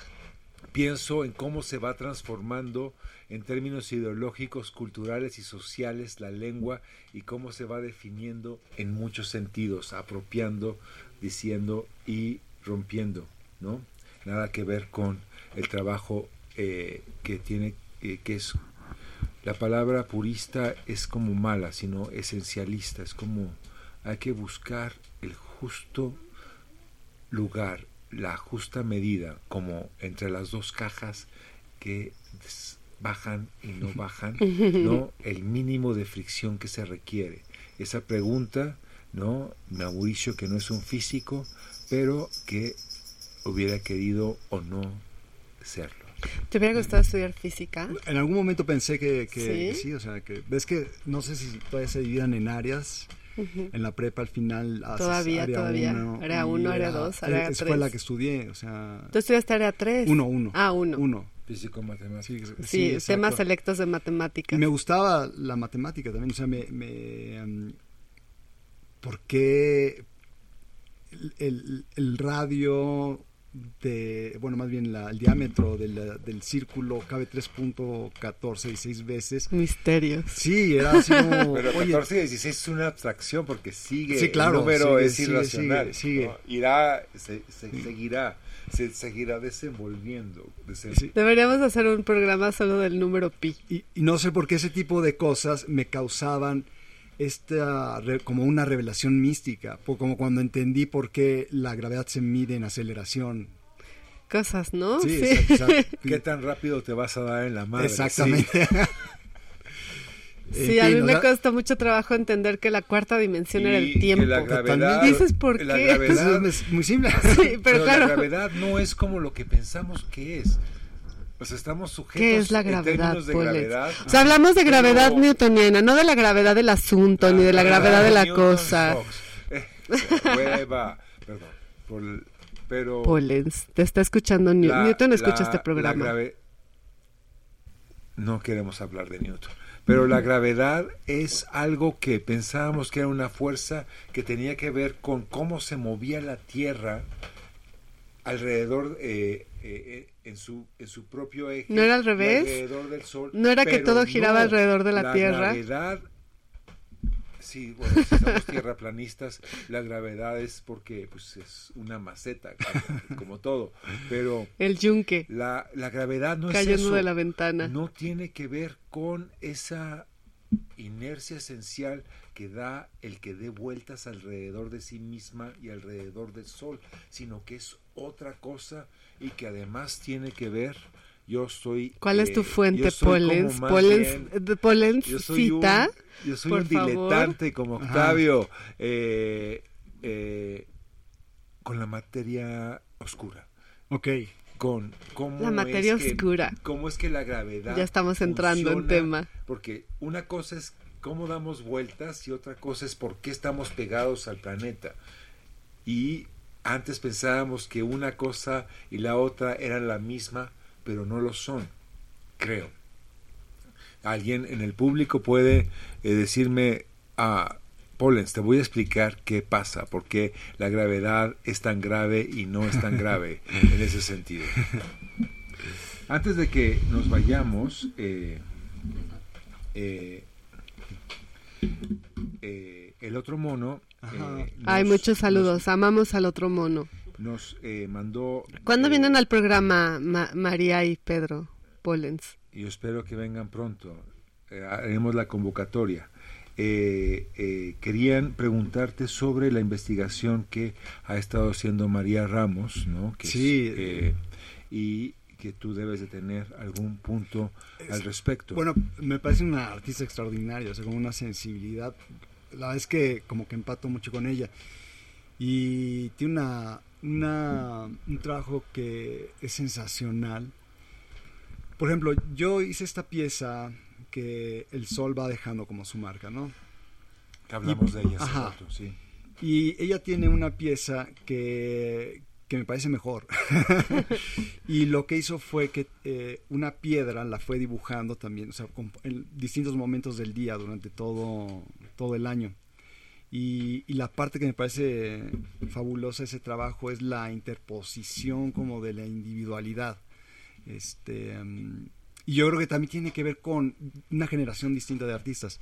¿Cómo es la interposición de O la sea, individualidad? Porque lo que ella hace es que pone el objeto y ella dibuja el contorno de la sombra que ocasiona el objeto. Entonces hay una, mientras que lo que yo hago hace que el sol solito ah, haga el dibujo, digamos, como esta especie de confianza en lo natural. Sí, Hay un- ajá, exactamente. El trabajo de ella, como que su presencia es asertiva, la de ella, y es participativa también, y es interpretativa también, pero al mismo tiempo es la recolección de un fenómeno, de una circunstancia también que tiene que ver con un lugar Ella en la participa al momento de hacer la, el Exactamente, trazo. es- Es el Exactamente. equivalente contemporáneo a un intelectual o escritor, digamos. Ya, pues sí. este. No es más bonito que eso. Admiramos y queremos mucho a María, no le digas tiempo. así. Era bonito. Sí, y debemos estar. Piensa en Simón de Beauvoir. Era bonito. Queremos mucho a María, no le digas así. Este, um, No, no es cierto. Saludos a María. Últimamente no he visto qué está haciendo, pero me gustaría, porque desde otros proyectos que veía, este, veo una como tino también en la, en el, en el uso de recursos mínimos, que a mí me gusta mucho, me gusta esa, esa, pues esa manera de proceder, ¿no? En, en la- No, yo creo que tiene que ver, yo cuando convivo, convivo más con Pedro que con María, pero convivo con María a través de Pedro, porque. Pedro lo veo muy seguido. Y, y hay, hay esta coincidencia que me parece de lo más interesante de este programa, por ejemplo, de escuchar a los artistas hablar de lo que piensan, de cómo funciona su, su sí, sus Su- categorías mentales, Ajá, claro. cómo lo acomodan, ¿no? Y, y, y, y cuando ves la obra dices, bueno, claro, es una obra que tiene mucho más que ver con un proceso de pensamiento muy complejo, que tiene que ver justo con, con el lenguaje, ni Ajá. modo, somos lenguaje, y, y se proyecta de cierto modo, aunque no literal, aunque no traduce, aunque no representa, Claro. es como un... es Pero una manifestación, es obviamente. una sí. manifestación de, una- de un pensamiento complejo, ¿no? Al final todos estos artistas que han venido acá, híjole, increíbles, todas estas artistas, tienen una forma de pensar compleja. Y la obra es, es una, una cuestión que sale por añadidura de un pensamiento muy, muy, muy... eh, No Claro. es un pensamiento simple, no es una vida simple la que llevan, sino que está toda esta reflexión de la que hablan, que es paralela, que no, no es...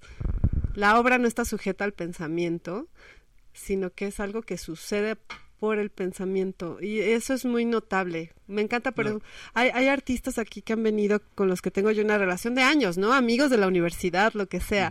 Y de repente les escucho y digo, claro, ya, tiene sentido. ¿no? tiene sentido, Claro. sí. Por ejemplo, la gravedad, ¿no? Que pues es como una fuerza que tiene una descripción y, y estamos hablando hace rato de ella.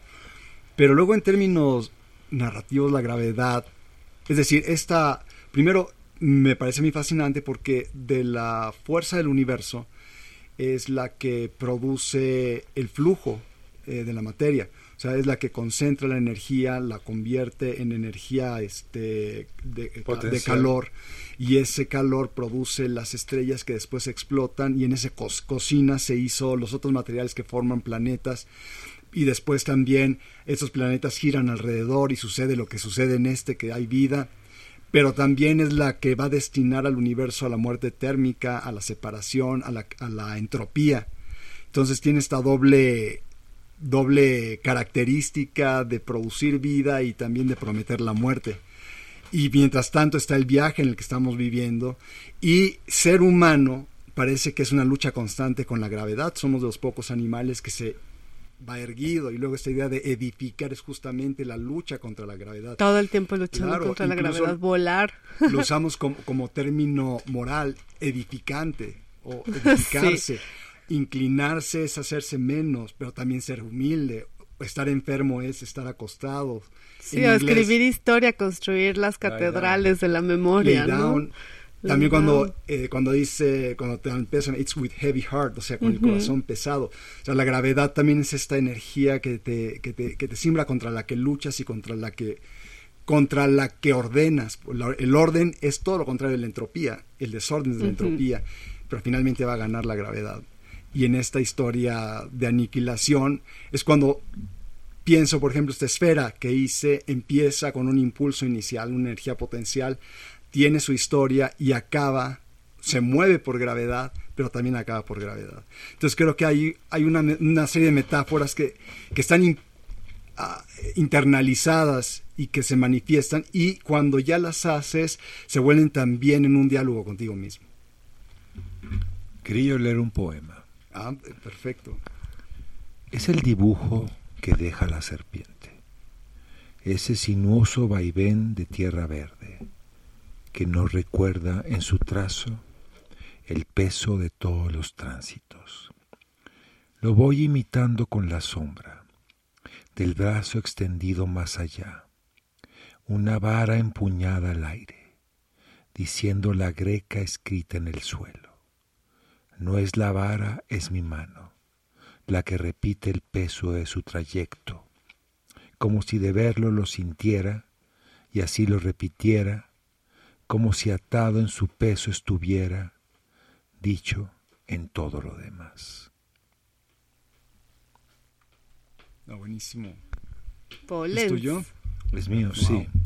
Gracias, gracias por compartir. Sí, lo escribí hace unas horas, de hecho. Para Entonces hoy, es como para, eh, para Mauricio la, la cuestión de la sincronicidad, Sí, ¿no? ¿no? Hablando de, de Polisi, que tú no quieres ponerlo, ¿no? Eh, No ¿cómo, es que no. ¿Cómo es que nos encontramos y, y, eh, vinculamos en esos términos? El peso y la gravedad. ¿Por qué pesamos? Porque tenemos cierto volumen, pero ese volumen tiene que ver también con el hecho de que estamos sujetos al suelo de una manera u otra y el que no estemos tirados en el suelo tiene que ver Perdón, dejaste tu coche en el Es que ya van a cerrar. Este, ya se va el señor, entonces si no te quedas. Sí. Bueno, Vale vino aquí a interrumpir toda esta reflexión polenciana por una cuestión práctica. Entonces vamos a música, ¿no? Para... Vamos a oír a los ositos entonces. ¿Qué vamos a escuchar? Vamos a escuchar a Pinche Milán de los Ositos Arrítmicos. ¿Cuándo se presentan, Paul? El 30 de abril, domingo, aquí en Antonia. Va a costar 300 pesos. ¿300? 250. Ah, sí, no 250 sabía. incluye una copa de vino y podrá usted llevarse los autógrafos de... Ricardo Polens y Fernando Díaz Corona, que somos los ositos arrítmicos del amor. y revivir aquellas notables presentaciones que hace muchos años eran imperdibles y ahora también.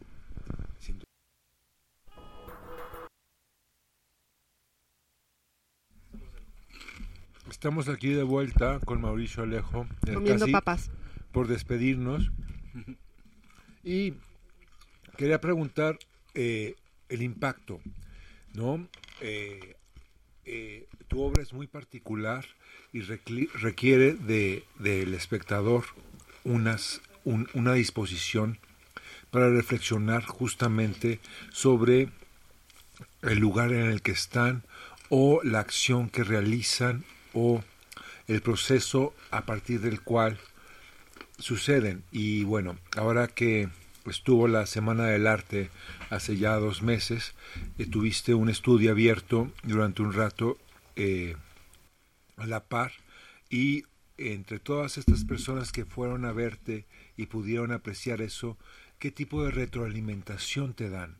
¿Cómo se relacionan con lo que estás haciendo?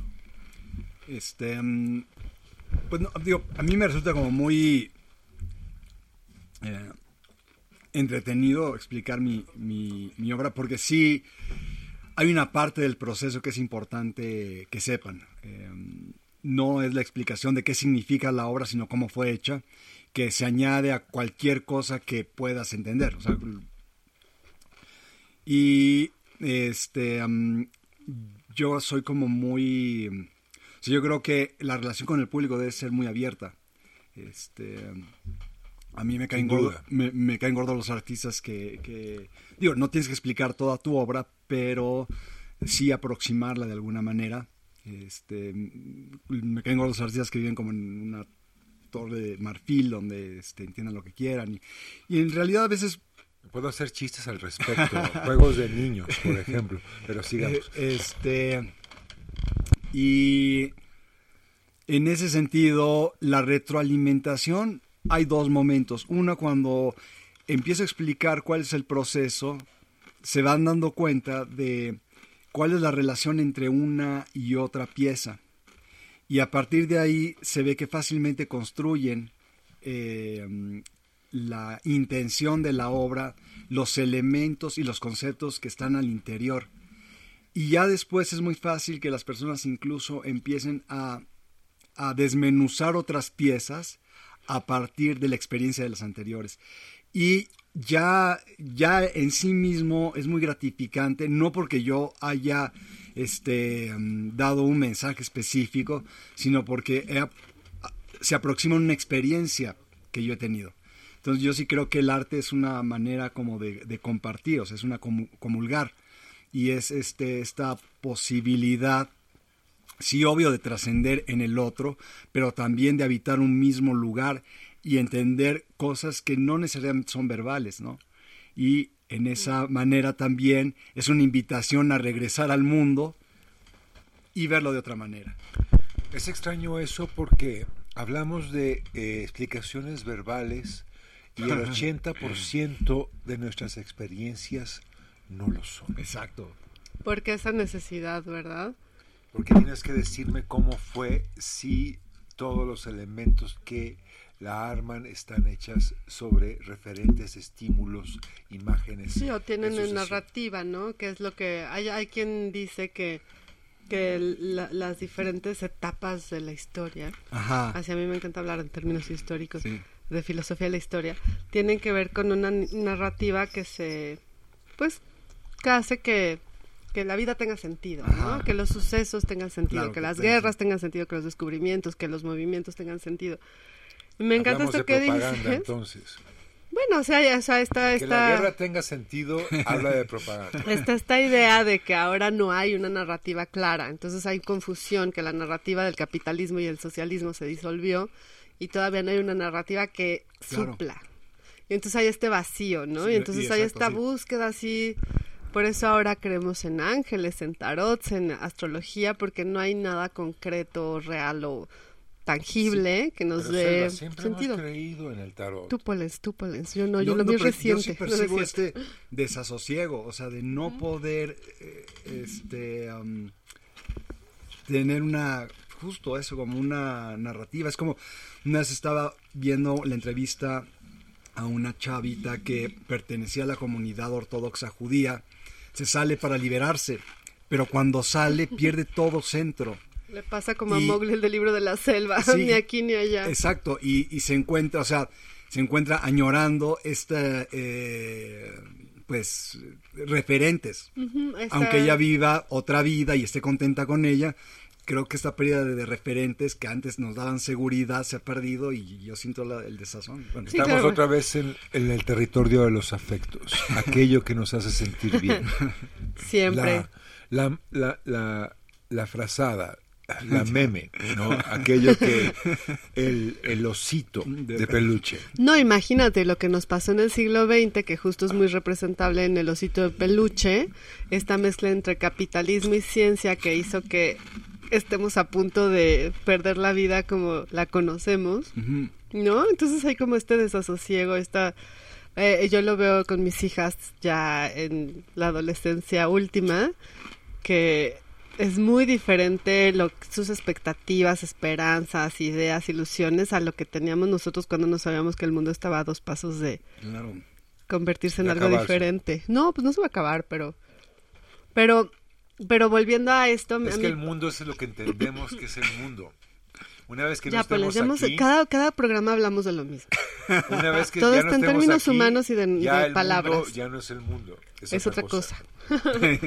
Siempre llegamos a esta misma conclusión. El arte nos lleva a eso, ¿no? Finalmente.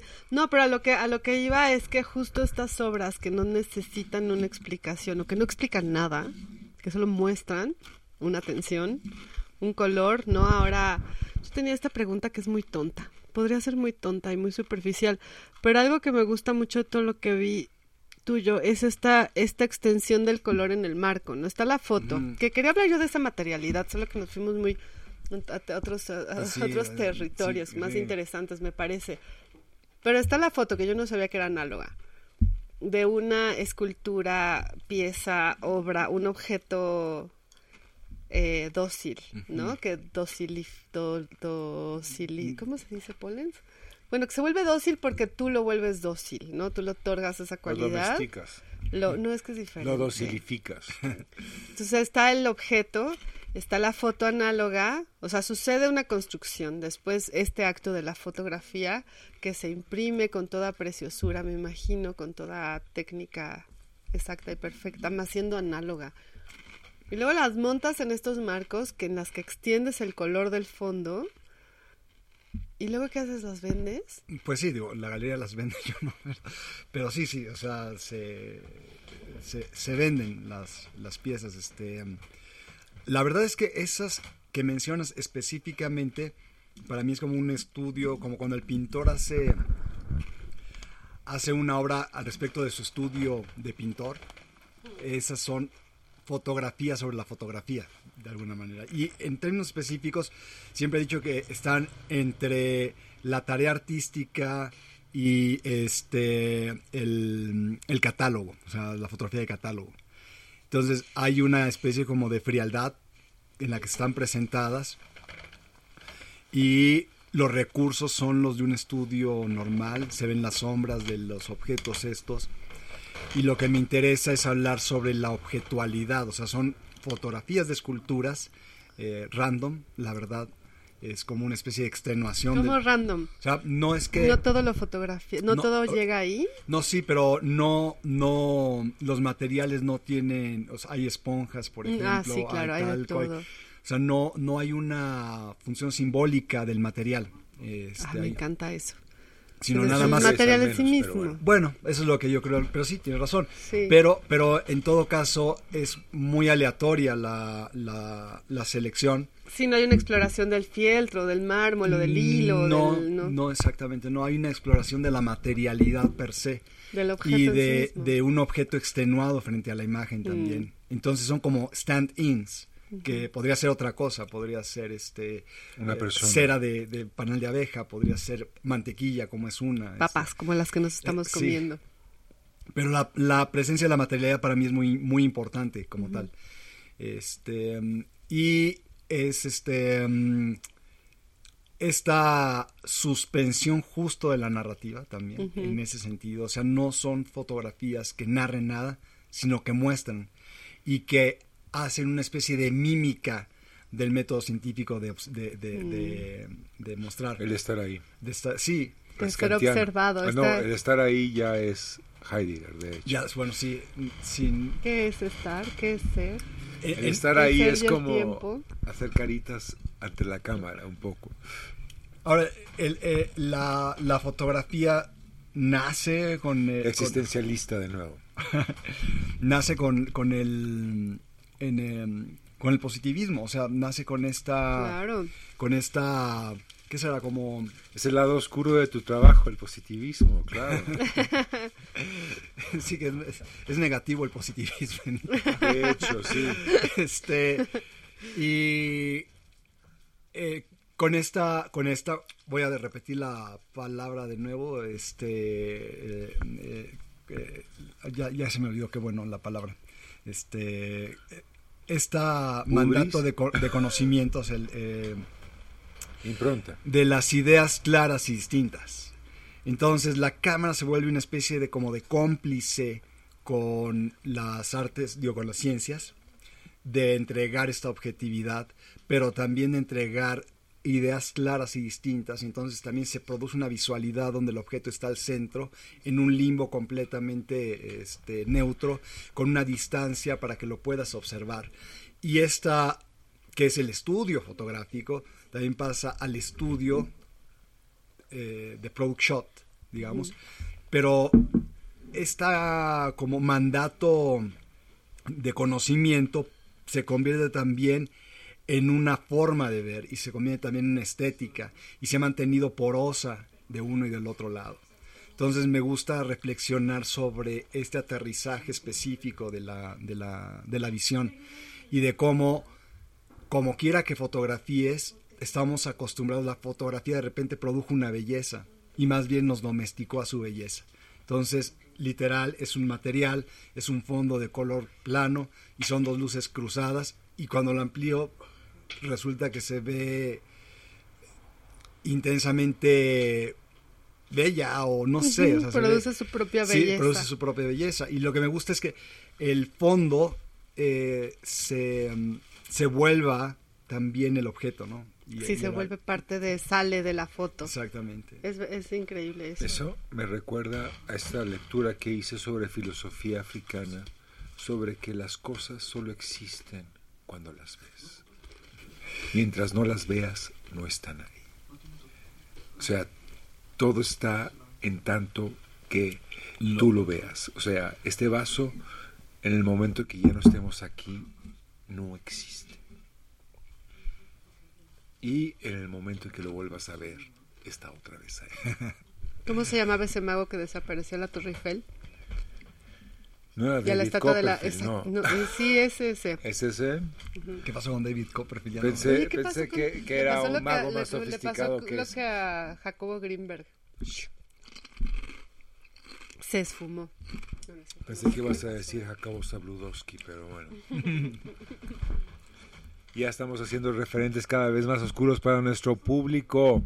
Gracias por estar con nosotros. ¿Ya se acabó, Mauricio, sí, Muchas ya gracias, se nos acabó. ¡Qué rápido! Sí, el, el tiempo fluye. El tiempo, tiempo además, fluye. creo que no existe. Es algo que medimos, pero que tal vez no está ahí. Eso dijo San Agustín. No sé quién sea San Agustín, yo estoy hablando de cosas más concretas. San Agustín era un platón platónico y los platónicos pues son platos. Voy a traer la cita la próxima vez, Poles. Se rompe. Es muy buena cita. Es algo así como ¿qué es el tiempo? No sé, si me lo preguntan lo puedo lo puedo puedo pensar que lo puedo decir, pero cuando intento decirlo no puedo. Sí. Pero podríamos pensar más bien en Heidegger o en... De Heidegger llega a la misma conclusión, ¿eh? Es mejor ¿Te Heidegger. leíste el ser y el tiempo?